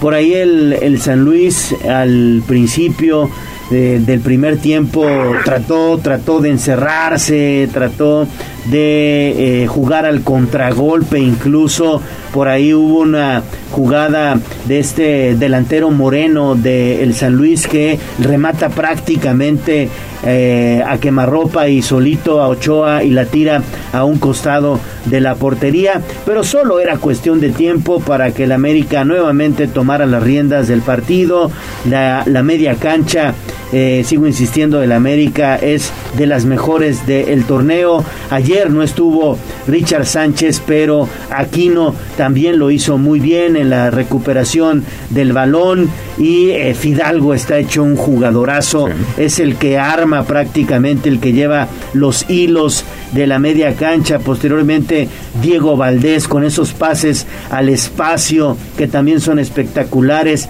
Qué decir de Cendejas. En fin, todo el equipo está trabajando bien, está jugando por nota el América y solo era cuestión de tiempo neto para que nuevamente llegaran, llegaran los goles y ayer poco antes de terminar el primer tiempo con este pase espectacular de Diego Valdés al, al, al espacio y luego la definición del cabecita que también fue muy buena. Y así se abre el marcador. Y bueno pues ya posteriormente en el segundo tiempo el San Luis pues se, se tuvo que salir del guion trató de hacer presión alta pero bueno ahí se, se generaron los espacios y vino la debacle no para, para el equipo de San Luis Sí, y ese es el Cabecita Rodríguez que tuvo momentos brillantes con el conjunto de Cruz Azul, una definición al estilo, al estilo de cuando militaba con el equipo de la máquina, recortando a un enemigo y sacando ese disparo imposible para el arquero rival. También Diego Valdés se hizo presente en el marcador.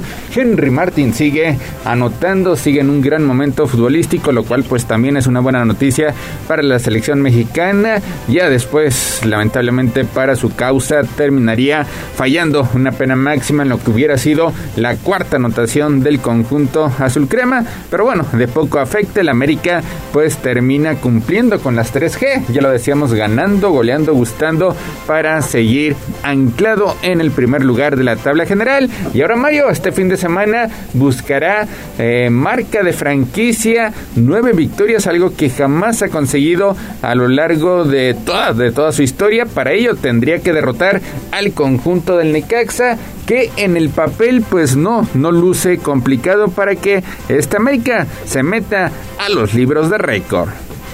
Sí, es lo que buscará el fin de semana el América y además pues está empatado en puntos con Monterrey, o sea, sí, sí es el super líder, pero tiene a Monterrey pisándole los talones, que ayer en un partido entretenido acaba eh, derrotando a un Cruz Azul que, que no, no se dejó vencer y que tampoco vendió barata la derrota.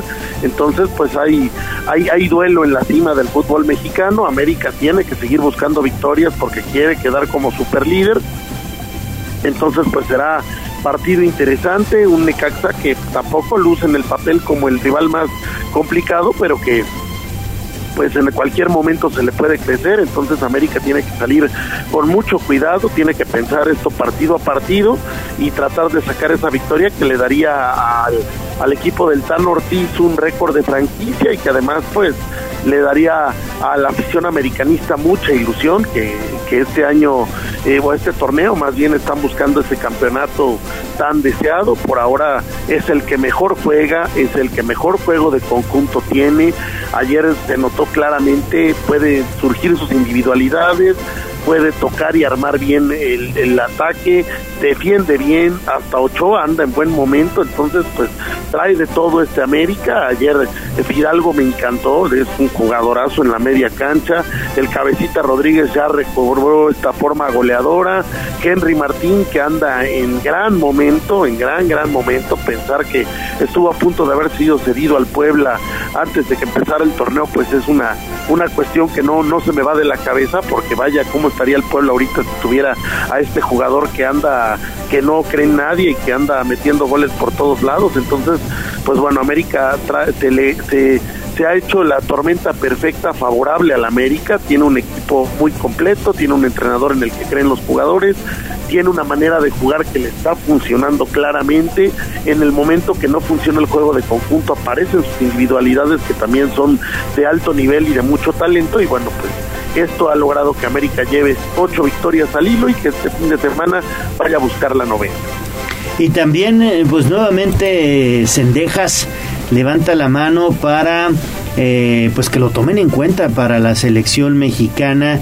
Creo que ha sido un eh, elemento que ha mostrado mucho compromiso, continuidad, buen juego y el Tata Martino debería observarlo. Ayer me llama la atención también, Neto, estos eh, comentarios que hacen en la transmisión de televisión en torno a el distanciamiento que pudiera existir entre el técnico de la selección mexicana y el propio el propio Sendejas por algunas declaraciones, ¿no? Sí, la declaración que hizo recientemente donde Sendejas pues no aceptó firmar el hecho de renunciar a la selección de Estados Unidos y es que puede puede ser convocado, de hecho los próximos días serán claves porque pues mencionan que Estados Unidos también va a lanzar la convocatoria aprovechando que es fecha FIFA para ver si acude con el representativo de las barras y las estrellas en estos partidos de carácter amistoso, algo algo que terminó molestando a Gerardo el Tata Martino, pero pues me parece, me parece que habló de más, era algo que tendría que haber solucionado de forma interna ahora, junto con Jaime Ordiales, que es el encargado de selecciones nacionales, y todo, todo parece indicar que Sendejas estaría inclinando para defender al conjunto de las barras y las es estrellas. Ese es el asunto, Mario, ni eso sabe hacer el Tata, ¿no? Sí, no, lamentable, lamentable por todos lados la la gestión de Martino, ahora también con este escándalo de Cendejas, que no fue una mala gestión administrativa y ahora ya, ya se convirtió en un problema, un jugador que haría mucho bien y ayudaría mucho a la selección, pues ahora está en riesgo de irse a Estados Unidos porque el Tata simplemente no, no, no ha querido hacer su trabajo, no le interesa, no sé, eh, ya con un pie afuera antes del mundial, lo cual es gravísimo, gravísimo. Que todo mundo sepa que el entrenador de una selección tiene un pie afuera a unos a, un, semanas de la Copa del Mundo, pues es es grave para todos lados, entonces pues mal, mal a la gestión de Martino, yo lo único que quiero es que pase el Mundial y que ya se vaya. Ha sido la peor contratación de la historia de la selección mexicana, desde el principio fue un error. Yo desde que escuché su nombre dije, no es posible, me van a traer al que echó a perder al Barcelona y al que echó a perder a Argentina. Hay, hay unos comentaristas que dicen que tiene un gran currículum. Pues sí, si tienes un gran currículum, trabajaste en lugares increíbles, pero siempre saliste por la puerta de atrás y nunca hiciste nada bien, pues claramente ese currículum no sirve. Entonces, molestia, ya no me hagas hablar del Tata Martino porque me vuelvo a enojar. sí, sí, sí. El Tata que por cierto estuvo presente ayer en un partido de Liga MX, algo también raro en este proceso, estuvo, estuvo en Monterrey porque el conjunto regiomontano Mario pues no afloja el paso. Ayer un gol por parte del argentino Germán Berterame en el complemento rompió ese empate parcial. Monterrey lo ganaba con relativa facilidad, dos goles a cero.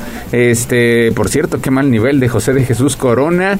Este, muchos pues criticaban a Jurado después de que también permitió siete anotaciones con el conjunto americanista, pero pues también nos damos cuenta que lamentablemente José de Jesús Corona, que ha sido un extraordinario portero, eh, campeón olímpico, monarca de oro en esos Juegos de Londres 2012, pero después de esa lesión me parece que le está, le está costando recuperar ese nivel que lo llevó inclusive a defender en varias ocasiones la camiseta de la selección mexicana, pero bueno, Monterrey no tiene culpa de ello, aprovechó las condiciones, se puso al frente del marcador dos tantos a cero, después Cruz Azul igualó a dos anotaciones, pero apareció Mario Germán Berterame para darle tres unidades al conjunto de la Sultana del Norte, con lo cual pues también llega a 28 puntos para igualar en unidades con el conjunto azul crema.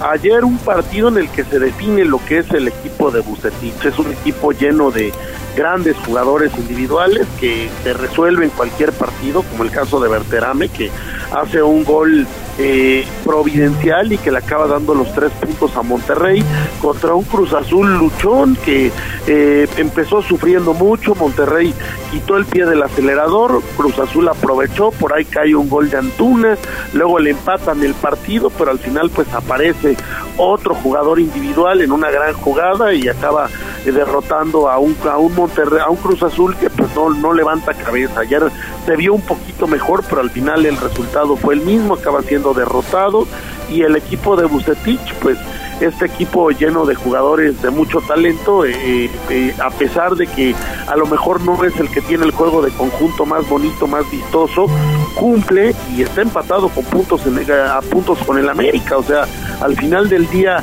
eh, Monterrey está haciendo lo suyo, está, está en la cima también y será un rival muy peligroso en línea. Sí, sí, sí, sí, la verdad es que el, el, Monterrey, a ver, ¿quién le pudiera hacer sombra al América? Eso es lo que hoy me llama mucho la atención. Creo que Monterrey le pudiera hacer sombra al América. Santos. Santos. Santos, también, ¿no? Este Jazz. Pachuca. Pachuca hay que ver cómo se desempeña Pachuca contra el Puebla, pero creo que sí Pachuca también le puede hacer sombra al América. Tigres en cuanto a plantilla, es que Monterrey y Tigres en cuanto a plantilla, pues podrían estar un escalón arriba del América en cuanto a funcionamiento, en cuanto a rendimiento. El América es mucho mejor que los equipos norteños en estos momentos, pero bueno, faltan todavía 20 días para que inicie la fiesta grande y pues cambia, cambia radicalmente eh, la situación de los equipos. Monterrey también seguramente recuperando para esa parte decisiva algunos elementos importantes y pues habrá que ver Santos que bueno, el último fin de semana quedó a deber cayendo ante el conjunto de Pachuca. La próxima semana se estará midiendo a las Águilas del América. Es un partido pendiente Habrá que ver ahí el nivel por parte del conjunto de la comarca lagunera. Y es que ayer Mario Pues Santos sigue en ascenso. Buena contratación por parte de Juan Bruneta, quien sigue respondiendo con anotaciones. Leo Suárez también aportó goles. Y Santos termina derrotando 3-1 al conjunto necaxista. Sí, Santos muy bien. Santos, a pesar de que a lo mejor no es el equipo que más llama la atención, juega bien al fútbol, ayer derrota Necaxa también con mucha autoridad, eh, es un equipo que juega en bloque, que se defiende, que sabe atacar, muy completo y bueno, pues Santos sí podría ser alguno que en, algún momento le pudiera hacer sombra al América, yo no no le voy tanto a Santos, le voy más al Monterrey. Eh, Tigres por plantilla, nada más que recordemos que Tigres se metió ya en una dinámica negativa, ya lleva varios partidos sin ganar y ahí el Piojo Herrera pues tiene que buscar la manera de sacar a su equipo de ese bache, llegar bien a liguilla por lo que representa Tigres y por lo que tiene, pero pues fuera de, realmente fuera de, Monterrey yo difícilmente veo a alguien que pueda eh, ahorita eh, subírsela a las barbas al América, lo veo muy completo, lo veo muy motivado, lo veo muy fuerte, tiene fondo de armario, entonces pues es un equipo que vaya, eh, tiene todo para ser campeón y que yo creo que sí sería un verdadero fracaso que no lo logre este año. Sí, sí, sí, sí. Yo creo que por el nivel que está mostrando, por el nivel que está mostrando, coincido contigo, Mario. Si el América no es campeón, creo que sí sería un fracaso total, ¿eh? Sí. Total. Sí, por la exigencia, por la exigencia de este equipo, de este equipo que pues no consigue un título desde 2018, cuatro años, cuatro años de la última vez que el América derrotando en una final a Cruz Azul se proclamó monarca del balompié mexicano. Y finalmente León termina derrotando 1-0 a Ciudad Juárez, con lo cual se mete en la pelea por un boleto al repechaje. 7 de la mañana con 48 minutos. Hasta aquí la información de la Liga MX.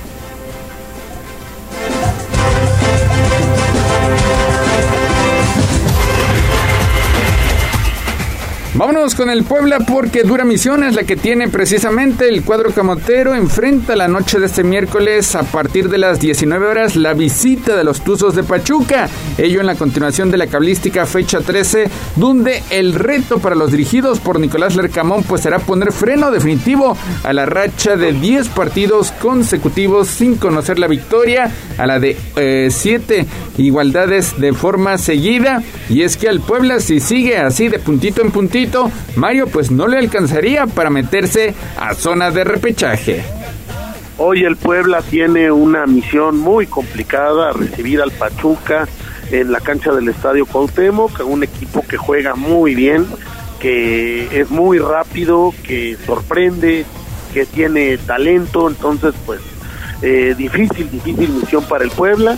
Eh, aparte será un partido seguramente pasado por agua, se espera hasta un 90% de probabilidades de lluvia a la hora del partido, entonces pues eso también lo va a complicar un poco más. Eh, la cancha del Estadio Cuauhtémoc que estará mojada, eh, en fin, serán muchos los factores el día de hoy, a ver cómo responde la afición precisamente con este tema de la lluvia, pero bueno, habrá que ir a apoyar al Puebla, tratar de sacar esos tres puntos, tratar de lograr esa victoria que tanto se le ha escapado al Puebla ya desde hace tanto tiempo y, por el otro lado pues evitar la derrota. Yo yo espero que el Puebla, hoy creo que el Puebla no pierde, pero tampoco también me parece muy difícil lograr esta victoria ante un equipo que pues es uno de los mejores de la liga y que además eh, pues no es algo que al Puebla se le indigesta, los equipos rápidos.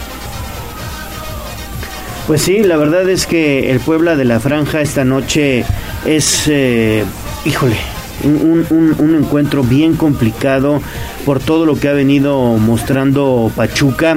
El Puebla de la Franja ya me parece con plantel completo, neto, Omar Fernández, Gularte, ya eh, creo que Josi Altidor tiene que estar en la cancha desde el comienzo, sobre todo para mm, eh, generar ahí condiciones de peligro con la defensa del Pachuca. Es un, es un tipo que también eh, mantiene la bola en, en la cancha del contrario, la retiene, es buen poste y eh, me parece que debe de estar desde un principio. Ojalá Nicolás Larcamón así lo considere, pero va a ser un encuentro bien complicado para el Puebla. El Pachuca está jugando también muy muy bien.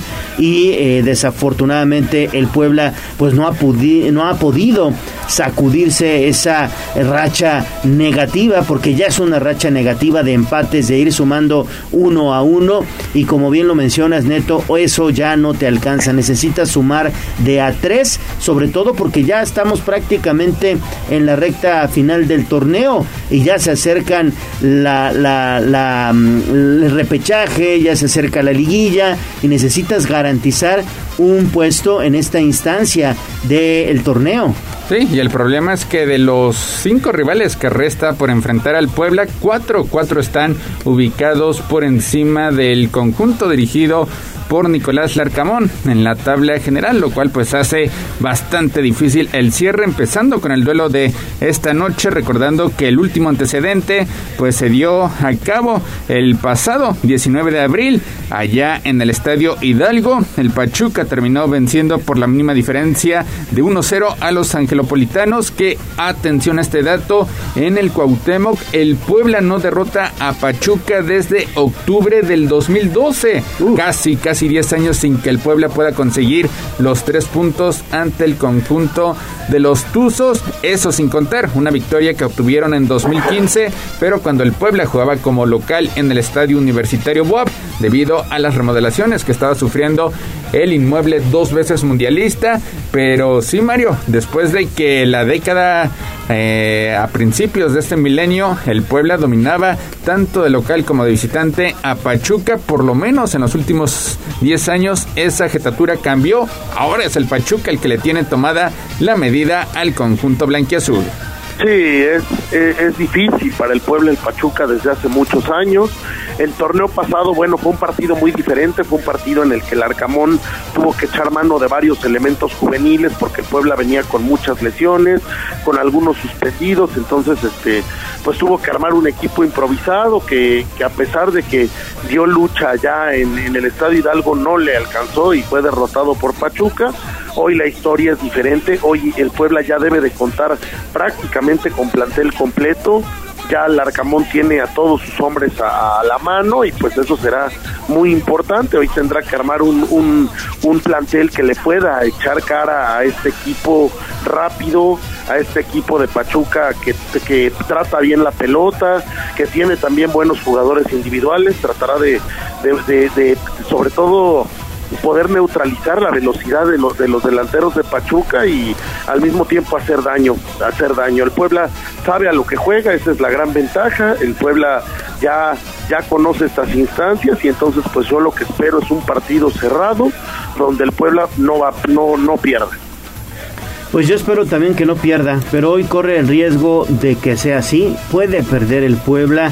Ojalá, hoy sí, queremos decirlo, ¿no? Ojalá empate de nueva cuenta, porque sí, eh, yo veo bien difícil que, que, salga con una victoria el Puebla. ¿eh? Sí, partido, partido sumamente complicado. Y también habrá que tomar en cuenta el factor climatológico. Se pronostica lluvias a lo largo de los 90 minutos. Y por cierto, tendremos, tendremos pases dobles. Muchísimas gracias a todos los que se apuntaron en la dinámica. Minutos antes de que acabe Tribuna Matutina, en el último bloque de información deportiva, pues estaremos haciendo la dinámica para llevarse 10 pases, 10 pases dobles para estar presentes esta tarde, esta tarde noche, a partir de las 19 horas en el Puebla contra Pachuca. Así que pendientes más adelante. Y minuto a minuto de este compromiso a través de nuestra cuenta de Twitter, arroba Tribuna Deportes. 7 de la mañana con 55 minutos. Hasta aquí la información del conjunto camotero.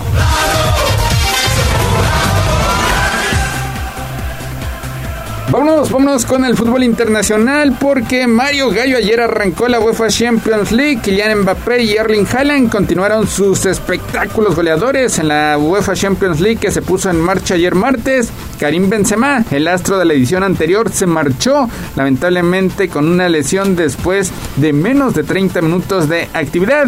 Y es que Mbappé y Haaland anotaron dos tantos para que sus clubes respectivos, el Paris Saint Germain y el City, pusieran en marcha su participación con victorias. El conjunto del Paris Saint Germain por primera vez en su historia derrota a Mario a la Juventus, mientras que el City golea en calidad de visitante al Sevilla. Sí, el City derrotando un Sevilla descafeinado que ha arrancado muy mal el torneo, que tiene muchas, muchas, muchas dudas, pero el City en una forma espectacular. Erling Haaland anda que no cree nadie, sigue metiendo goles al por mayor. Ayer se lleva otro doblete el noruego y creo que ya el City de Guardiola le dio a la nota y creo que ya eh, trajeron al jugador. Eh, necesario para buscar ganar la Champions. Creo que tienen todo este año, de verdad es un equipo muy completo, pero sobre todo el noruego, si sigue en esta forma, va a romper récords. Ayer había quien preguntaba si había la posibilidad de romper el récord de Messi de goles en un año natural. Probablemente lo haga el noruego porque está que no cree nadie. Y el Paris Saint Germain que logra derrotar por primera vez en su historia a la Juventus, una Juventus también venida menos y un Paris Saint Germain que vive de sus individualidades, que ayer eh, Mbappé dos goles, eh, en fin, es, es un equipo que también va a luchar por ganar el máximo trofeo continental, pero yo, yo me quedo con lo que hace el City. El City es un equipo completísimo. Y en el caso del Madrid, pues el Madrid gana, derrota a un equipo muy inferior a un Celtic que es valiente, pero que al final pues no, no le alcanza para, para sacarle siquiera el empate al Madrid. Y la mala noticia es la lesión de Karim Benzema, que todavía hasta ahorita no han anunciado el alcance de la lesión. Dijeron que iba a a tomar algunos eh, exámenes médicos, pero pues la mala noticia es que sí, las cámaras de televisión ayer tomaron a la llegada del equipo a, al jugador francés cojeando todavía. El único, pues por así decirlo, candidato o protagonista, por lo menos en las últimas ediciones que terminó decepcionando, fue el Chelsea que perdió en su visita ante el Dinamo Zagreb de Croacia, cayó 1-0 y por cierto, pues ya hubo repercusiones. Adiós a Thomas Tuchel, no más técnico del conjunto londinense. Ayer el Chelsea se lleva una derrota sorpresiva, una derrota muy dolorosa que acentúa la, el mal momento en el que se encuentra el equipo londinense y pues ya eh, no aguantaron más sus sueños, Thomas Tuchel se va a la calle, estarán buscando técnico a partir de hoy y bueno pues una crisis en la que arranca el Chelsea que por cierto acaba de cambiar de, eh, de dueños en, en el verano, que tuvo muchos problemas con la salida de Roman Abramovich, ahora estos nuevos dueños norteamericanos pues estarán estarán pensando en hacer otra cosa diferente a lo que traían y no veo un buen año para los Blues. Y hoy qué esperar del Barcelona, arranca actividad en el grupo de la muerte.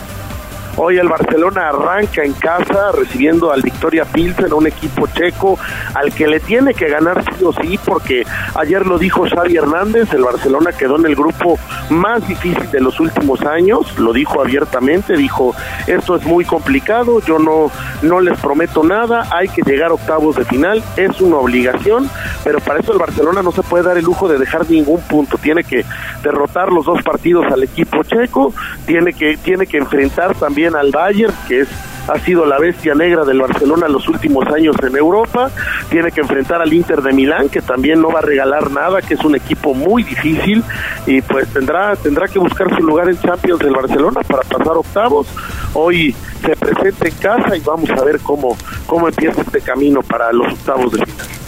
Sí, es la asignatura pendiente que tiene el conjunto catalán, sobre todo porque el año pasado se quedaron en la ronda grupal. Y ya para rematar la información deportiva, pues ayer el juego 6 de la serie de campeonato de la zona sur fue detenido por lluvia y se estará reanudando este miércoles 7 de septiembre a partir de las 7 de la noche para continuar en la situación en que se encontraba, es decir, los Diablos Rojos del México ganando 8-3 en la parte baja del cuarto episodio. Mario, en caso de mantenerse este resultado, o de que el México incremente su ventaja, pues estaría proclamando monarca de la zona sur. Caso contrario, pues mañana, mañana tendríamos séptimo y definitivo juego.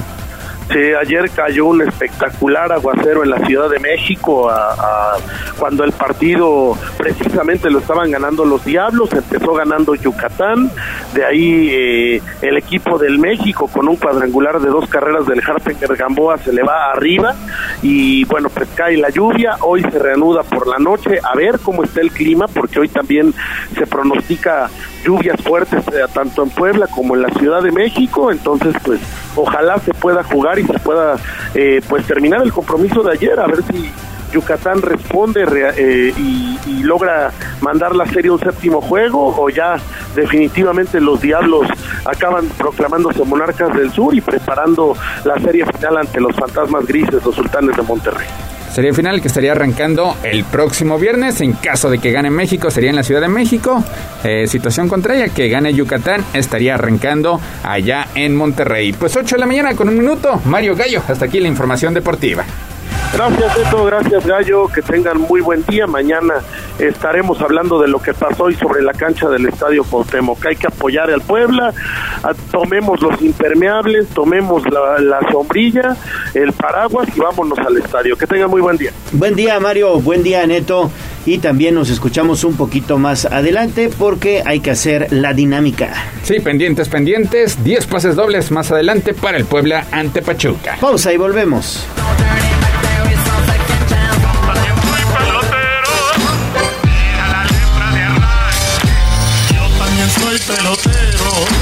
Nos ganó el tiempo. Hasta aquí, Deportes. Pero recuerden que todos los días tenemos una cita en Tribuna Matutina. Continuamos con El Gallo y la voz de los poblanos. Vamos a un corte comercial y regresamos en menos de lo que canta un gallo. Esta es XHZT 95.5 FM y XEZT 1250 AM. La magnífica, la patrona de la radio. Una estación de Tribuna Comunicación. Fuerza en medio. Seguimos con el gallo de la radio. Tribuna Matutina, en resumen con la voz de los poblanos. Estudiantes de la Escuela Primaria María Morelos y Pavón, ubicada en la colonia Gonzalo Bautista, van a recibir el servicio educativo a distancia debido a que los materiales didácticos sufrieron daños por las lluvias. La Secretaría de Educación Pública va a revisar las instalaciones del plantel. El presidente Eduardo Rivera arrancó esta mañana la ampliación de la red de electrificación en la zona de San Sebastián de Aparicio. El próximo 17 de septiembre habrá Noche de Museos, así que muy pendientes porque habrá también fin de semana largo. Este 2022 se cumplieron cinco años, se van a cumplir cinco años del sismo de 2017 y habrá simulacro el próximo 19 de septiembre. Un centenar de unidades y concesiones del transporte público han sido suspendidas, así lo informó la Secretaría de Movilidad y Transporte del Gobierno del Estado. La fiesta magnífica y el evento 40 van a engalanar la feria de Cholula. Mañana jueves se realiza el tradicional trueque en este pueblo mágico. Total de nueve árboles caídos e inundaciones en varias zonas de la ciudad son los estragos de las lluvias ocasionadas por el, por el huracán Kai en Puebla. Por cierto que este fenómeno ya es categoría 2. No a la militarización del Estado. Con consignas protestaron en el Ángel de la Independencia la noche de este martes por la reforma a la Guardia Nacional y estaremos pendientes de toda la información durante la conferencia matutina de este miércoles. Hasta aquí parte de la información. Recuerde consultar el portal de casa www.tribunanoticias.mx. Sitio web tribunanoticias.mx. A mover las manos, que del cielo no caen los billetes. El trabajo es la suerte. En Puebla sí hay chamba. Bolsa de trabajo. Tribuna Matutina.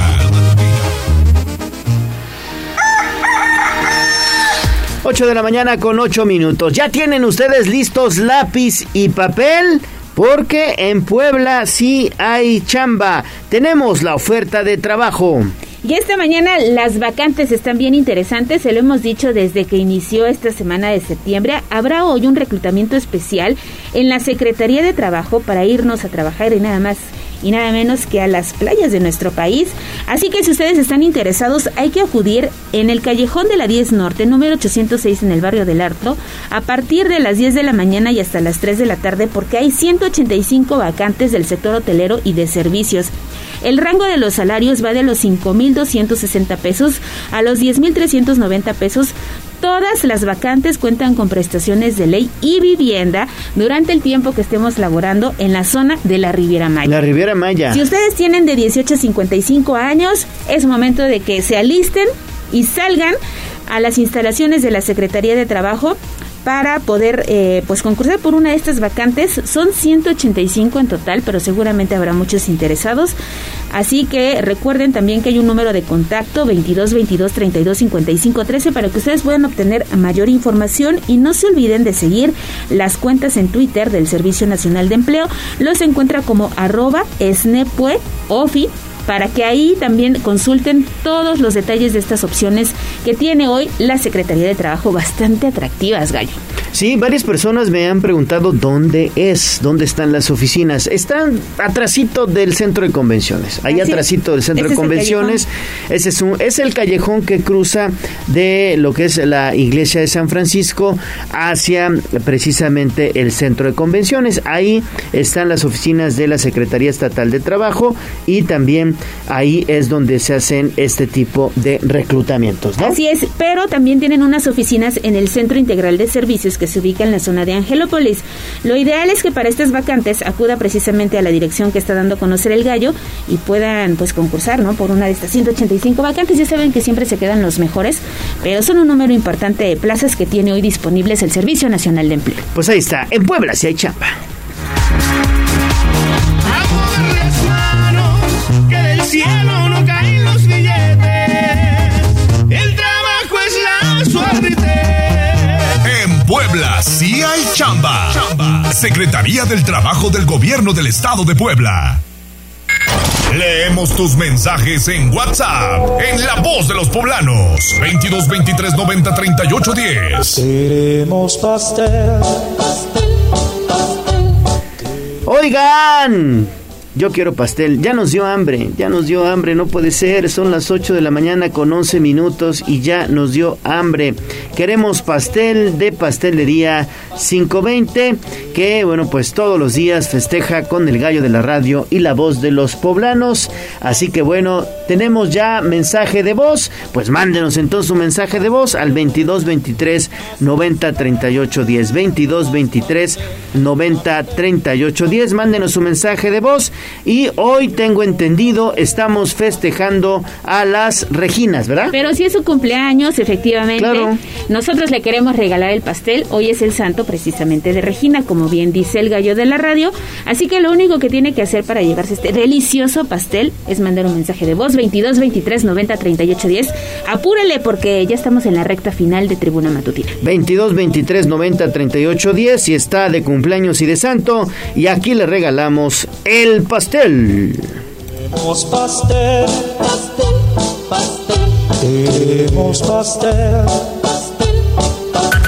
Instagram, Tribuna Noticias.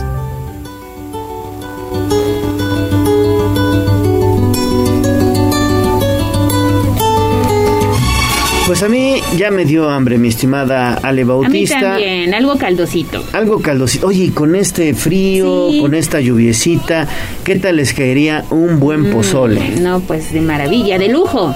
Un aquí buen ya estamos. pozolazo. Sí, los seis que estamos, estamos así babiando. Sí, mira, David, este. Abraham, ya está mojó el cubreboca. Sí. Pozole de pollo para Ale, porque si no yo sería caníbal. Pozole, pozole de cabeza de cerdo, a mí me encanta, de cabeza de cerdo, también surtido. Y lo mejor de lo mejor en la pozolería, Cali Jaguar. Ahí está lo mejor de lo mejor. Y en estas fiestas patrias incluso tienen paquetes, tienen promociones. Si usted va a festejar el grito de independencia con su familia, con sus amigos, póngase en contacto con Cali Jaguar. Llegó septiembre, seguramente se le antoja un buen pozolito. Pues la opción es Cali Jaguar, el sazón de Guerrero en Puebla. Son exquisitos platillos que ya pueden disfrutar allá en la 39 Oriente 1204 letra A. Cali Jaguar es la auténtica antojería guerrerense.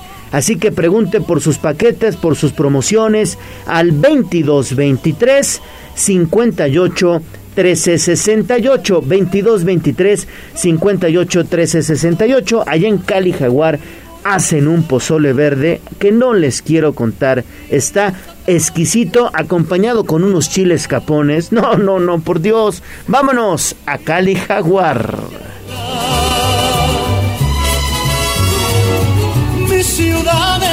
Cuna de un niño dormido. Es un bosque de espejos que cuida un castillo. Leemos tus mensajes en WhatsApp, en La Voz de los Poblanos, 22 23 90 38 10.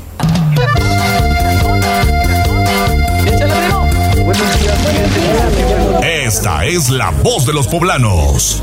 En Tribuna Matutina también te escuchamos.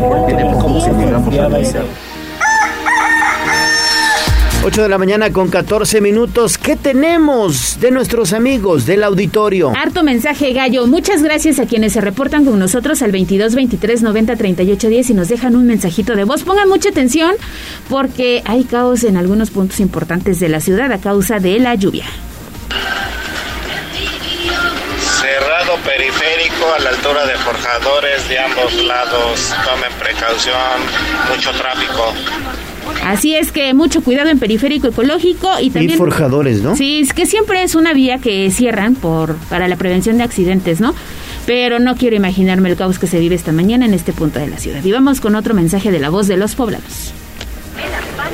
En el periférico, con sentido hacia Valsequillo, más o menos como desde la como desde el San Joseph School, están completamente parados. Hubo un accidente casi llegando a la 24 Sur. Si vienen de este lado, ni se metan al periférico. Ahí está. Ahí está el caos. Periférico ecológico de la 24 hacia la 14, ahí es donde se registra este percance vial.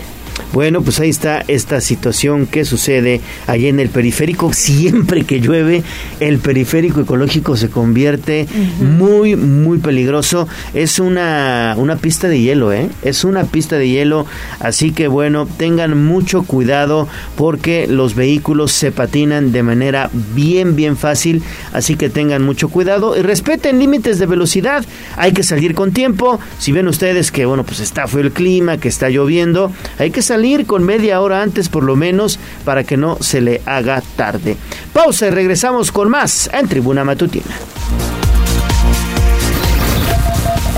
Vamos a un corte comercial y regresamos en menos de lo que canta un gallo. 95.5 FM, 1250 AM. Frecuencias magníficas. Escúchanos. Seguimos con el gallo de la radio. Sitio web, tribunanoticias.mx.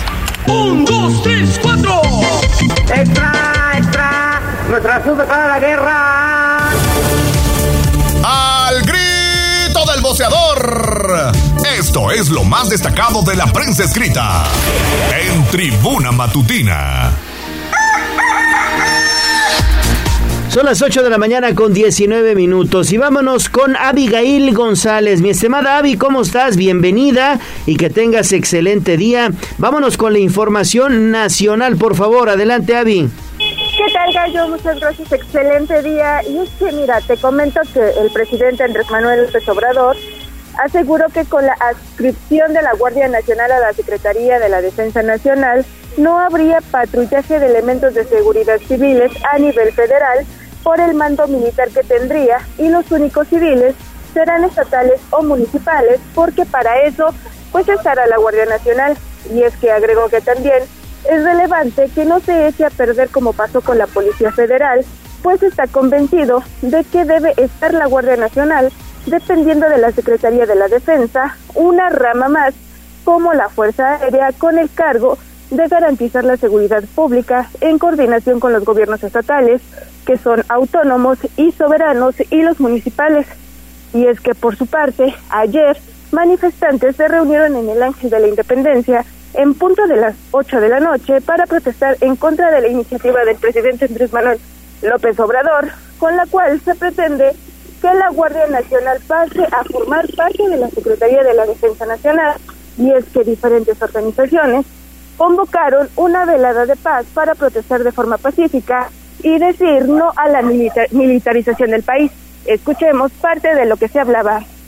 Increíble que primero llegara la contrarreforma del presidente que los proyectos de la Corte.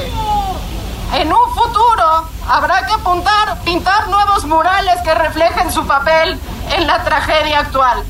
Les exigimos actuar de inmediato. Hoy la democracia se encuentra sometida y arrodillada frente al poder militar y estamos aquí para que no sea abatida en la oscuridad. Por las víctimas y la paz. Seguridad sin guerra. Y es que en conferencia de prensa de esta mañana, Elizabeth García Vilches, lectora de quién es quién en las mentiras de la semana, acusa que medios defienden a la empresa Iberdrola y atacan a E- AFC con mentiras. Y es que el presidente Obrador quiere milita- militarizar al país, dijo que esto es falso, pues la función de la seguridad pública es del Estado mexicano, la Guardia Nacional es una respuesta constitucional y jurídica para disponer de una institución para garantizar la seguridad pública. Es la información que tenemos.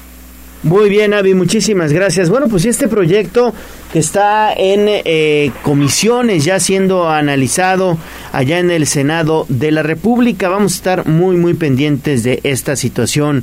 Muchas gracias, Avi. Oye, y no hemos platicado, Ale y eh, mi estimado Jazz, en torno a la tunda que le dieron a la nueva secretaria de Educación Pública Federal en las redes sociales luego de esta entrevista que sostuvo con la conductora conductora de N más México, Daniel Iturbide. Oye, ¿cómo le dieron a, a- a la secretaria Se de Educación? Se puso de pechizo, de pechito, perdón, de hay, pechito. hay que recordar que la secretaria apenas llegó a esta dependencia. Sí, es una entrevista que tenemos en redes sociales a Daniel de Iturbide, periodista de Televisa. Le pregunta tal cual cierta la manera en que puede eh, los niños pueden atender procesos educativos y Con el nuevo modelo El educativo, nuevo modelo educativo. niños de primaria. Y, y ciertamente pues la respuesta es increíble de una funcionaria de tal peso, porque es un peso importante, una secretaria importante. No puedo responder esto en este momento. Fíjate, Sí. no, le dieron con todo en redes, ¿eh? Sí, muy lamentable lo que pasa, digo, porque sí te deja pensando que qué nivel de funcionarios están hoy encabezando. Además, una secretaría súper importante. Venimos de una pandemia. Mucho se ha dicho que no hay, eh, los niños no están aprendiendo lectoescritura, matemáticas, y eso súmale, bueno, esta respuesta que, que No, da la no, no, funcionaria. terrible. Sí. Terrible, la Hay verdad, una nota terrible. completa disponible en el portal de casa también respecto a esta situación que aconteció hace unos días y que se volvió tendencia en redes sociales. Y por cierto, la exsecretaria de Educación Pública Federal, regresó. Delfina Gómez, ya regresó, ya a partir de hoy se reincorpora a sus actividades en el Senado y a preparar la campaña rumbo a la candidatura al gobierno del Estado de México. ¿En dónde estamos viviendo? ¿Qué tipo de políticos tenemos? De verdad, hay que tener mucha atención con lo que vamos a hacer en el 2024 y en la elección, ¿no? Exactamente, y fíjate que ya hablando de temas nacionales rápidamente, el presidente Andrés Manuel López Obrador detalló en la matutina que el próximo 15 de septiembre habrá celebración del grito de independencia en el Zócalo de la capital del país con un concierto que estará amenizado por los Tigres del Norte. Ay, los grandes tigres del norte. Muy bien, perfecto. Vamos entonces con una interesante entrevista. Me falla la voz al compás de la carana, como Puebla no hay dos en mi nación mexicana. Es turno de nuestras costumbres y tradiciones. Las principales manifestaciones de la cultura poblana con Sergio Vergara Verdejo. Huachinango y Pantepec tiene mujeres muy bellas, tiene mujeres muy bellas. Huachinango y Pantepec.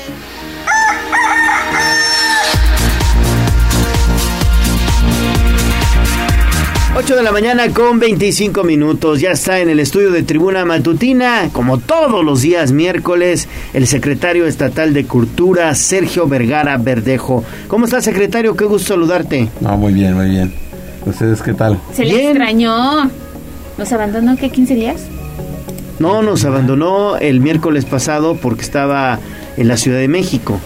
Ah, pues estábamos en la, en la rueda de En la rueda de prensa. Sí, es de verdad. lo de los, de Tiene los- toda de la los- razón. de los, este, de los tenores que ya el viernes es el evento, ¿está bien? Un gran concierto el que viene, ¿no? Para el Auditorio Metropolitano el próximo viernes. La verdad, la verdad sí, porque unas tres voces de verdad impresionantes. Hemos estado con ellos conviviendo y de verdad son como, como con, con historias diferentes. Nunca se había juntado, fíjate, nunca. Es la ellos primera mismos lo, vez. lo dicen ahí y este y entonces el, el, el, el- ahora este convivio de los cuatro días de, de ensayos.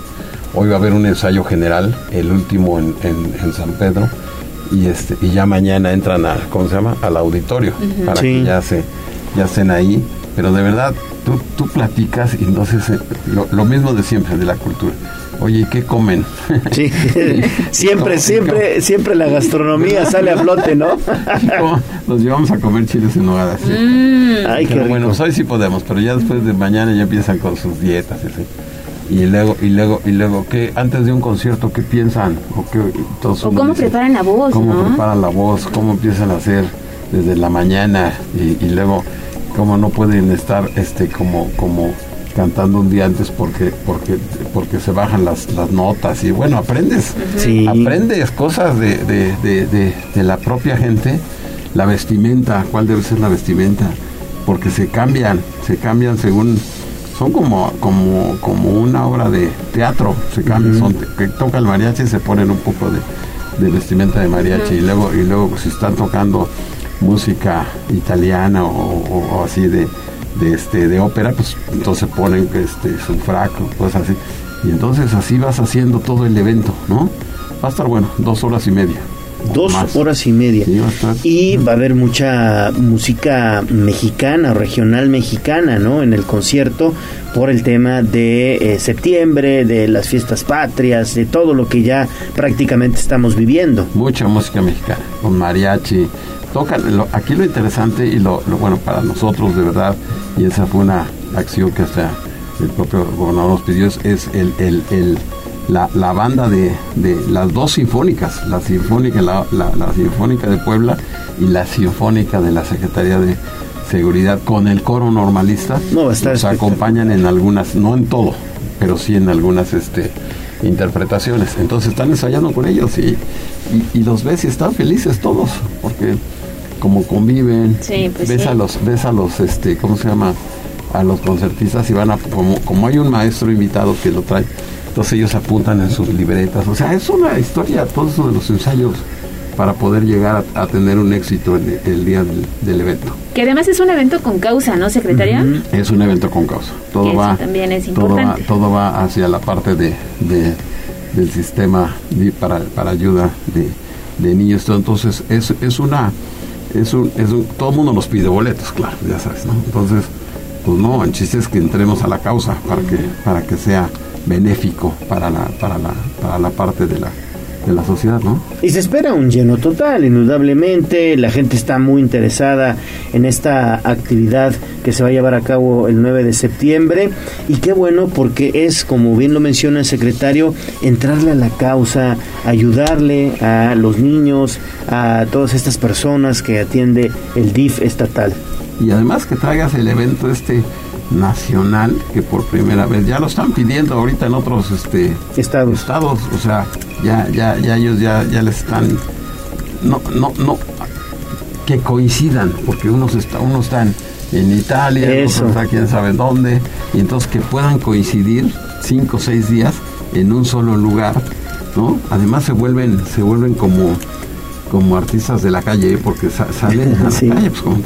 Entonces la gente los ve y se fotografía, ya sabes, o sea, sí se vuelve un, un, Un fenómeno un como tal. fenómeno, un fenómeno de, de, de, de concierto hacia la parte de la ciudad. Oye, y para la próxima semana, ¿qué se tiene programado? Porque ya viene el grito. Van a estar en el Zócalo, ¿no? Vamos a estar en el Zócalo, sí, y vamos a llevar igual, hay un, hay unas, hay unas eh, caravanas de artistas, hay caravanas de artistas poblanos, pero también hay caravanas de artistas nacionales, hay una verbena también fuera de Casaguayo que va a estar interesante, padre. Entonces, yo creo que va a haber mucho movimiento en la ciudad, o sea, muchos puntos donde puedes estar festejando el, el grito de pues, nuestra independencia, ¿no? Que eso es la, que esa es la base fundamental de, del, del, del, del 15 y 16. Hay muchos eventos esta, este, este, este mes, ¿no? Desde el principio, mañana la, la parte de, de- El trueque en Cholula. el trueque. Ah, pues mañana se empieza desde las 8 de la mañana el trueque en Cholula, desde las 7. Bueno, sí, pues, desde muy ya. temprano, muy temprano, sí. Y luego, y luego viene este eh, un- una, una festividad, festividad de Zaragoza, otra de, de, de este de, de- pues son diferentes este ¿cómo se llama? Eh, defensores de la patria, luego lo de los niños héroes, El ¿no? 13. el 13, y así te vas, te vas hasta hasta Y ya nos llegó este Día de Muertos y luego ya nos llegó Navidad.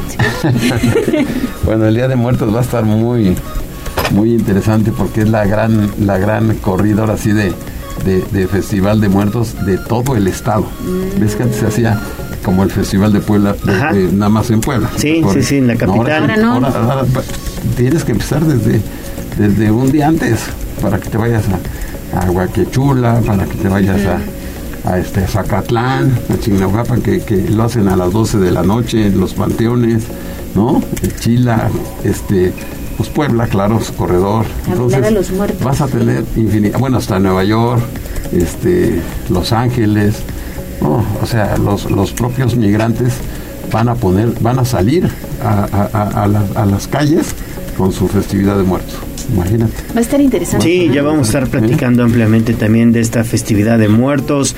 Antes, eh, todo lo relacionado con el Festival del Mole de Caderas. Ah, bueno, ya el mole. No, prácticamente, fíjate. Todo va relacionado con la comida. Con la comida, No, no, ¿no? ¿Eh? Oye, ¿y Sí, si le gusta el pozole, secretario? Sí, claro. ¿Sí? Ayer comimos, fuimos a, a este Mistla, ¿conocen Mistla? No, bueno, yo no. Bueno, Mistla No sé es el- el municipio más chiquito de, de Puebla, en medio del triángulo, como dicen, del triángulo rojo.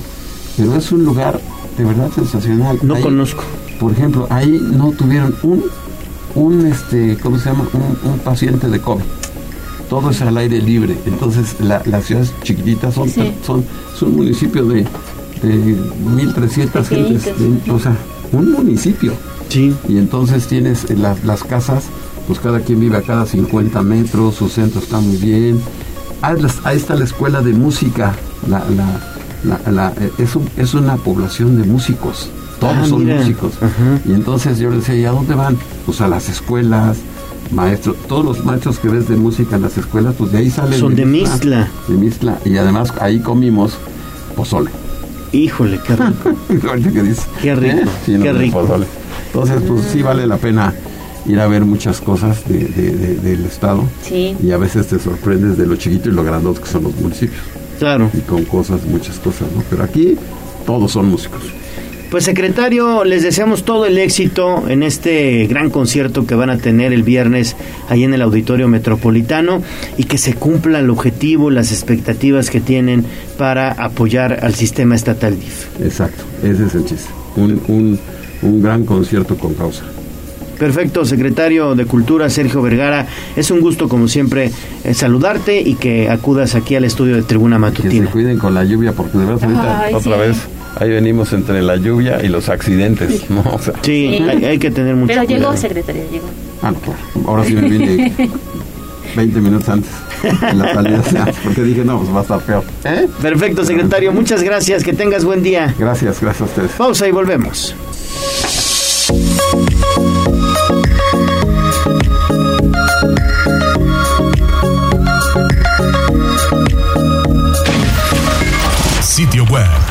tribunanoticias.mx. Vamos a un corte comercial y regresamos en menos de lo que canta un gallo. 95.5 FM, 1250 AM, frecuencias magníficas. Escúchanos. Seguimos con el gallo de la radio. Twitter, arroba tribuna vigila. Me siento muy contento, me siento muy feliz. El COVID-19 vuelve a ser motivo de alarma. Que trae asustado el mundo y que ha cambiado el destino. A todos nos ha encerrado.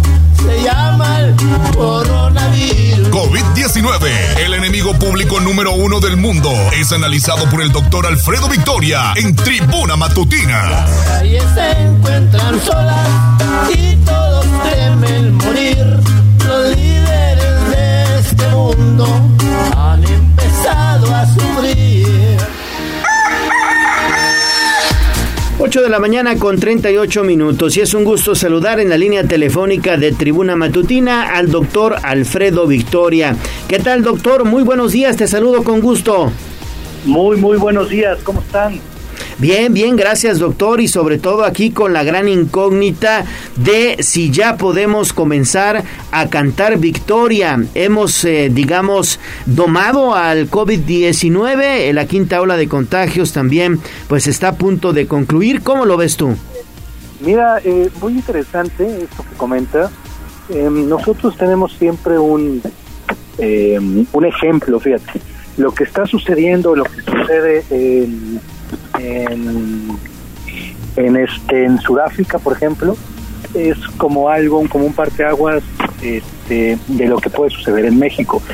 ¿Qué está pasando en Sudáfrica? Bueno, que la variante BA5 es la dominante, ha tenido ya poca mortalidad, pocos casos, este, y eso es ex- esas sí son excelentes noticias. ¿Por qué? Porque realmente se habían dado nuevas subvariantes de Omicron y ahora esta variante eh, comienza a desaparecer. Más o menos están adelante de nosotros unos dos meses, más o menos. Entonces, como se están comportando allá, es muy probable que nos comportemos acá. Ya estamos viendo nosotros los últimos casos, cómo están disminuyendo, cómo está disminuyendo la mortalidad, pero ojo, todo esto va a permanecer constante al menos por dos, dos puntos muy importantes aquí. El primero, si no hay otra subvariante y la otra subvariante que está haciendo algún tipo de estrago es este la famosa Centaurus que la platicamos en su momento. Centaurus es una subvariante también de Omicron que está peleando con, vamos a llamarlo, por la supremacía en la India, y allá sí está ganando Centaurus, ¿no? Allá sí es la variante dominante sobre, sobre BA5. En el resto del mundo no ha sucedido, pero tenemos que estar muy, muy pendientes porque el riesgo evidentemente existe. Entonces, ese es el primer punto, otra subvariante. Y dos, nosotros, en cuestión de temporalidad, nos vamos acercando ya, ya comienza la salida del verano e inicia el otoño, inicia el frío y luego la temporada invernal. En esa temporada nosotros somos más susceptibles por el cambio de temperatura, ya vienen nuestras fiestas patrias, las fiestas de, de noviembre, las fiestas decembrinas, que eso siempre va a favorecer el hecho de que podamos tener más contacto. Entonces nosotros tenemos que estar muy al pendiente de qué está sucediendo en el mundo y cómo vamos a nosotros fortalecer este, con la vacunación también contra la influenza que está próxima a salir para que estemos no nos agarre completamente este, con otras variantes, ¿no? Claro, claro que sí, doctor. Sin duda eso es importante, doctor. Muy buenos días, los saludo con mucho gusto. Y a propósito de este tema que usted comenta y que en este espacio hemos dadole seguimiento puntual, en Estados Unidos, doctor, ya impulsan una campaña anual de vacunación de refuerzo. Pero en el caso de Puebla, o del país, mejor dicho, en el país, el día de ayer Hugo López Gatel anunció la adquisición de vacunas cubanas para los menores de 5 a 11 años de edad. No sé usted, bueno, cuál es su opinión, muchos padres de familia todavía como que dudan de la eficacia de estas dosis. Mira, este sí, se platicó sobre esta, esta vacuna desde hace años, ¿no? Años me refiero desde que salió la, vacuna cubana de Angala. Este, eh, la OMS la OPS eh, no son un órgano como tal regulador en toda su extensión. Han sido órganos que favorecen, no recomiendan el uso de tal o cual vacuna por, acuérdate, por la emergencia sanitaria. Ninguna vacuna se ha comercializado en otros países, eh, bueno, más bien en nuestro país, como se ha comercializado, por ejemplo, ya en Estados Unidos. En Estados Unidos ya se puede comercializar porque ha sido aprobada por la FDA. Ya no es algo como como una como un medicamento o vacuna este por emergencia sanitaria, sino que ha pasado varios controles de calidad y entonces se puede comercializar. ¿Se va a comercializar las vacunas? Sí, eso fue lo que dijo Estados Unidos, porque es algo que platicamos aquí, Ale, que es muy difícil estar costeando las campañas de vacunación. Por ese lado felicito completamente a los, al, al gobierno federal porque es verdaderamente un esfuerzo. Ahora, eh, la OMS y la OPS dicen, oye, pues si hay alguna vacuna que ha demostrado con estudios farmacológicos que es segura para la aplicación en niños y demás, apoya los protocolos este, nacionales, ¿no? Entonces apoya a cada país que decida qué vacuna pueda poner siempre que tenga estos protocolos de respaldo, ¿no? Claro, sobre todo también eh, mencionar, eh, doctor, que la vacunación de COVID-19 pues también llegó para quedarse, doctor, es eh, algo semejante en lo que sucedió en su momento con la influenza, ¿no? Pues mira, la realidad es que las pautas, las pautas vacunales aún no se han decidido, o sea, no se han comentado, no lo hemos tenido claro. En el caso de influenza, nosotros nos tenemos que vacunar cada temporada, no es cada año, ojo, la temporada comienza en octubre y noviembre. Ahí es cuando debemos de vacunarnos, es mejor porque nos protege hasta el, la siguiente temporada. Pero si tú te vacunas por ahí de enero y febrero, este, pues te tendrás que vacunar de nuevo en octubre y noviembre del mismo año. Entonces es muy importante hacer esa diferencia. Este, se vacuna eh, influenza cada año porque se hace un recuento de los virus que están circulando y con base en ello se decide cuál es la vacuna de los virus que más están siendo prevalentes, es decir, más podrían causar una enfermedad. Se toman esos virus, se hace la vacuna y adelante. Yo no descarto que probablemente se pueda hacer lo mismo con este el SARS-CoV-2, pero aún es prematuro saber cómo serán los próximos planes de vacunación. Yo creo que lo, lo idóneo ahorita es terminar la vacuna como la tenemos, este, respetar los programas de vacunación, invitar a la gente que no se ha vacunado o que no ha acudido a los de salud o que no ha llevado a, a, a sus hijos, que lo hagan porque yo no creo que, que, tengamos un programa de vacunación perenne. Yo creo que en algún momento también caducará y dejarán de vacunar. Efectivamente. Oye, doctor, ¿y cuál sería tu balance? Digo, estamos en septiembre, pero ya mucha gente dice que ya se va a acabar este 2022 y yo concuerdo porque ya estamos hasta incluso pensando en Navidad. Tú vas al centro comercial y ya encuentras decoración de Navidad. ¿Cuál sería tu balance en materia de salud? Porque tenemos COVID, viruela del mono y además legionela. Claro, claro. Mira, esta, esta última alerta de Argentina sobre este tipo de, neumonía que no se había detectado, este es, es, muy interesante. Yo creo que ahora aplaudo el hecho de que seamos más sensibles este, en detectar este tipo de cosas. ¿no? Si tú recuerdas, Ale, antes no éramos tan sensibles. El SARS-CoV-2, el COVID, el coronavirus, con este fenómeno pues nos hizo muy, muy sensibles y ahora podemos apreciar y detectar oportunamente brotes. Eso lo aplaudo, eso, eso es muy bueno, esto no había pasado antes. Y no es que eh, el COVID, las vacunas sean las causantes de que tengamos ahora nuevos virus que circulan, no, no es verdad. Simplemente estamos más sensibles y los sistemas de vigilancia epidemiológica del mundo están más capacitados y estamos más alerta. Entonces, me parece algo fantástico porque al final del día, en cuanto se emite una alerta en algún país, eh, aterriza esa alerta en los, en los diferentes países del mundo, incluyendo México, y intencionadamente los médicos este, y la población sabe qué buscar, y eso es bastante importante. Nos pasó con la viruela del mono, este, ya estaba pasando en algún tipo de país y ya en México había una alerta, y, el, el médico, el sistema de salud ya estaba capacitado para detectarlo oportunamente. Entonces yo creo que es un buen balance, este, evidentemente las muertes nunca lo serán, sin embargo se ha podido disminuir completamente la, mortalidad en SARS-CoV-2, en, el- en el caso del COVID, y yo creo que, ¿qué vendrá? Mira, yo creo que si estamos, eh, si Dios quiere, este, ya estaríamos viendo el final de la pandemia como tal y evolucionando ya a un fenómeno endémico, ¿no? Todo eso se dará en los próximos meses, en las próximas semanas. Espero que no haya otra variante como Centaurus que empiece a dominar en otras áreas, porque seguramente si sale y empieza a dominar otros países, seguramente llegará a México y también este, se generará algún tipo de pico de contagios. Pues ojalá así sea, doctor. Pues eh, Alf- Alfredo Victoria, es un gusto saludarte y que tengas excelente día. Muchas gracias por la colaboración. Al contrario, les agradezco mucho el espacio. Gracias, gracias y excelente día. Vamos a pausa y regresamos con más a Tribuna Matutina ya en la recta final.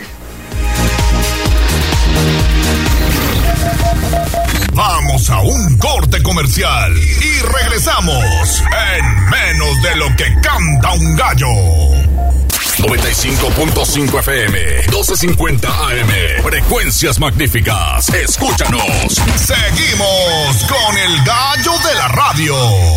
En Tribuna Matutina, fútbol, béisbol, box, lucha libre, automovilismo y todo el mundo del deporte.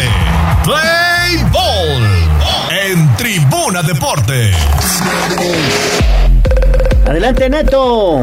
Gracias Gallo, gracias Ale, pues no hay plazo que no se cumpla. Vámonos, vámonos con la rifa porque hay 10 pases, 10 pases dobles para estar presentes este miércoles a partir de las 7 de la noche en las instalaciones del Estadio Cuauhtémoc y disfrutar este partido correspondiente a la cabalística. Comienzo a mover 13. los papelitos para la dinámica de los pases dobles para el Muchísimas gracias a todos los que participaron, más de 200 los que llegaron a apuntarse a través de nuestra cuenta de Twitter para disfrutar este Puebla ante Pachuca que pues en el papel pareciera no ser tan atractivo, tomando en cuenta que Pachuca pues no es de los equipos más populares, pero sí de los clubes que mejor fútbol está practicando en las últimas temporadas. Es el actual subcampeón del fútbol mexicano. Además, los duelos Larcamón contra Almada siempre tienen un ingrediente extra. Ale Bautista, la mano santa de esta mañana. No, somos todos, ¿no? A ver, A ver, va el primero. va el primero.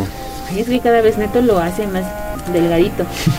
Eh, felicitaciones para Miguel Ángel Muñoz Valencia, el primer ganador. Va el segundo ganador para. Aquí está Cintia Noemí Martínez González. Cintia Noemí Martínez González. Otro más. Otro más. Ay, ahora Neto no te va a tocar sacar boqueta. Saque dos. Va, Sale. quedo con él. A ver rápidamente porque el tiempo es corto. Yared Osorio Sánchez también es ganador. Y también es ganadora Erika Alejandra Espinosa Hernández. Ay, felicitaciones, llevan dos mujeres que salen ganadoras en esta dinámica. Oscar Ramírez Merino también se lleva un pase. Aquí hay una Ah, un ganador. Gaudencio Romero Morales. Gaudencio Romero Morales. ¿Cuántos faltan, Neto? ¿Cuántos faltan? Vamos, dos, cuatro, cinco, seis, faltan cuatro. Y rápidamente eres ganador, Josafat Eduardo Cruz Vera.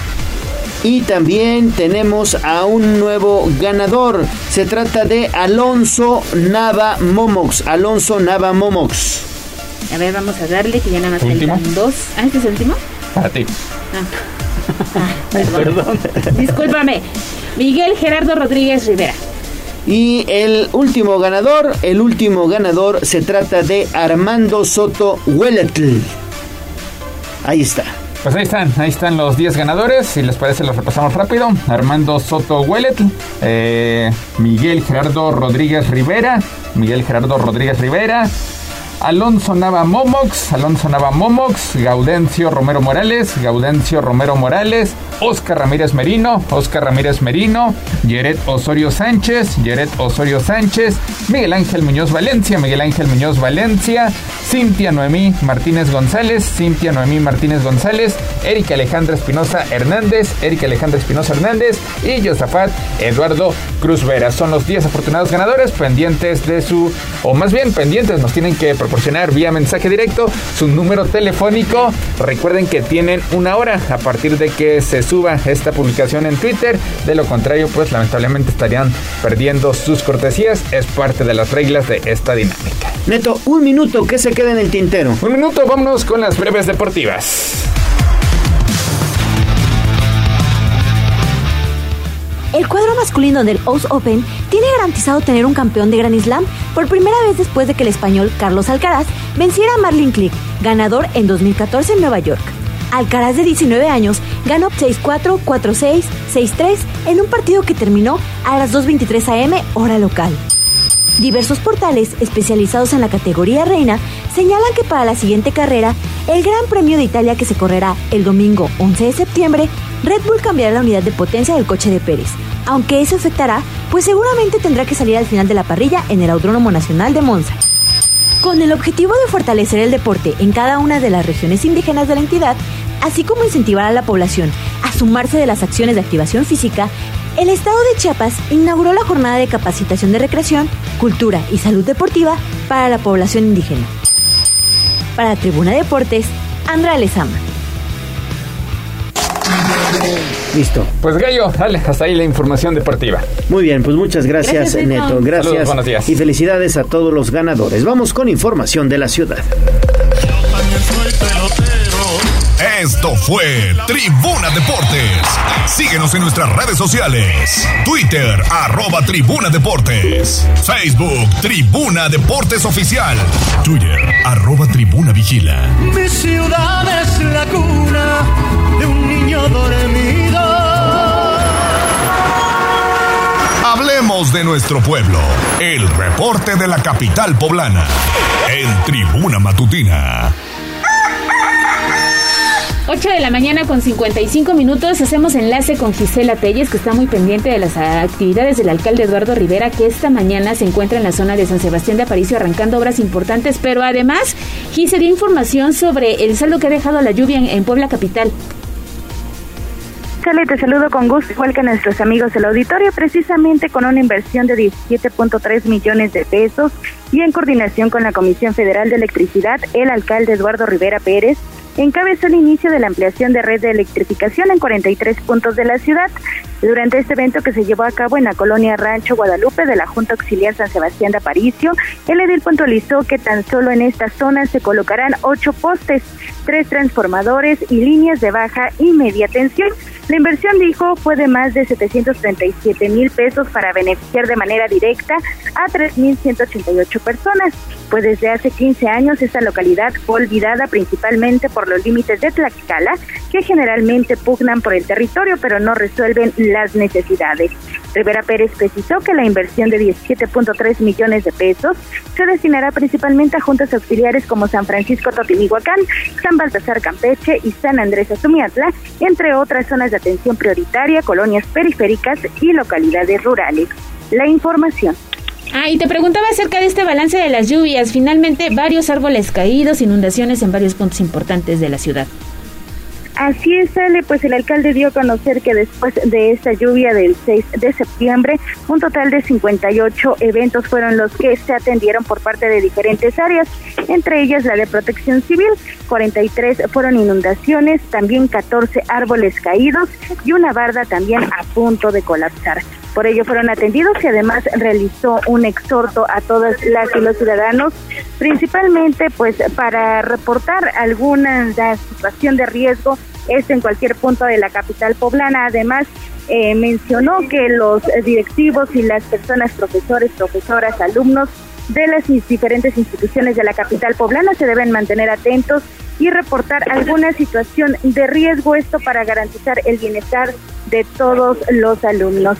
Además, pidió a todos los ciudadanos a manejar con precaución y evitar conducir a exceso de velocidad, además de respetar pues todas las señaléticas que se, encuentran instaladas en la ciudad, además de salir con tiempo para pues llegar con bien y no pues causar algún accidente. El reporte, Ale. Gracias, Gise. Gracias, gracias Gise. Y bueno, pues vamos a escuchar lo que en su momento mencionó el alcalde para, bueno, pues eh, reportar árboles peligrosos ante estas lluvias que continúan azotando la capital. Solo aplausos porque no dijo nada. bueno, hay que reportarlo. De verdad que no echen saco roto esta invitación que hace el presidente municipal porque con estas lluvias, la tierra, bueno, pues se moja, se reblandece y puede ocasionar algún accidente. Así que 072, la línea que tiene habilitada el Ayuntamiento de Puebla. 072. 072. Y también hacer el llamado a protección civil, incluso a través del 911. Exactamente. 911. Bueno, nos vamos. Gracias a todos ustedes por su preferencia. Gracias a Aura Mones en la operación técnica. Hoy estuvieron muy movidos ahí en la cabina. Gracias a Abraham Merino, también a Andy en la asistencia de producción, Jazz en las redes sociales. Muchas gracias, Jazz. Ale Bautista, nos vamos. Adiós, mañana tenemos una cita en punto de las seis. Disfruten el día, aunque sea con lluvia, ¿eh? Soy Leonardo Torija, el gallo de la radio. Adiós. Adiós, amor, me voy de ti. Aquí terminamos Tribuna Matutina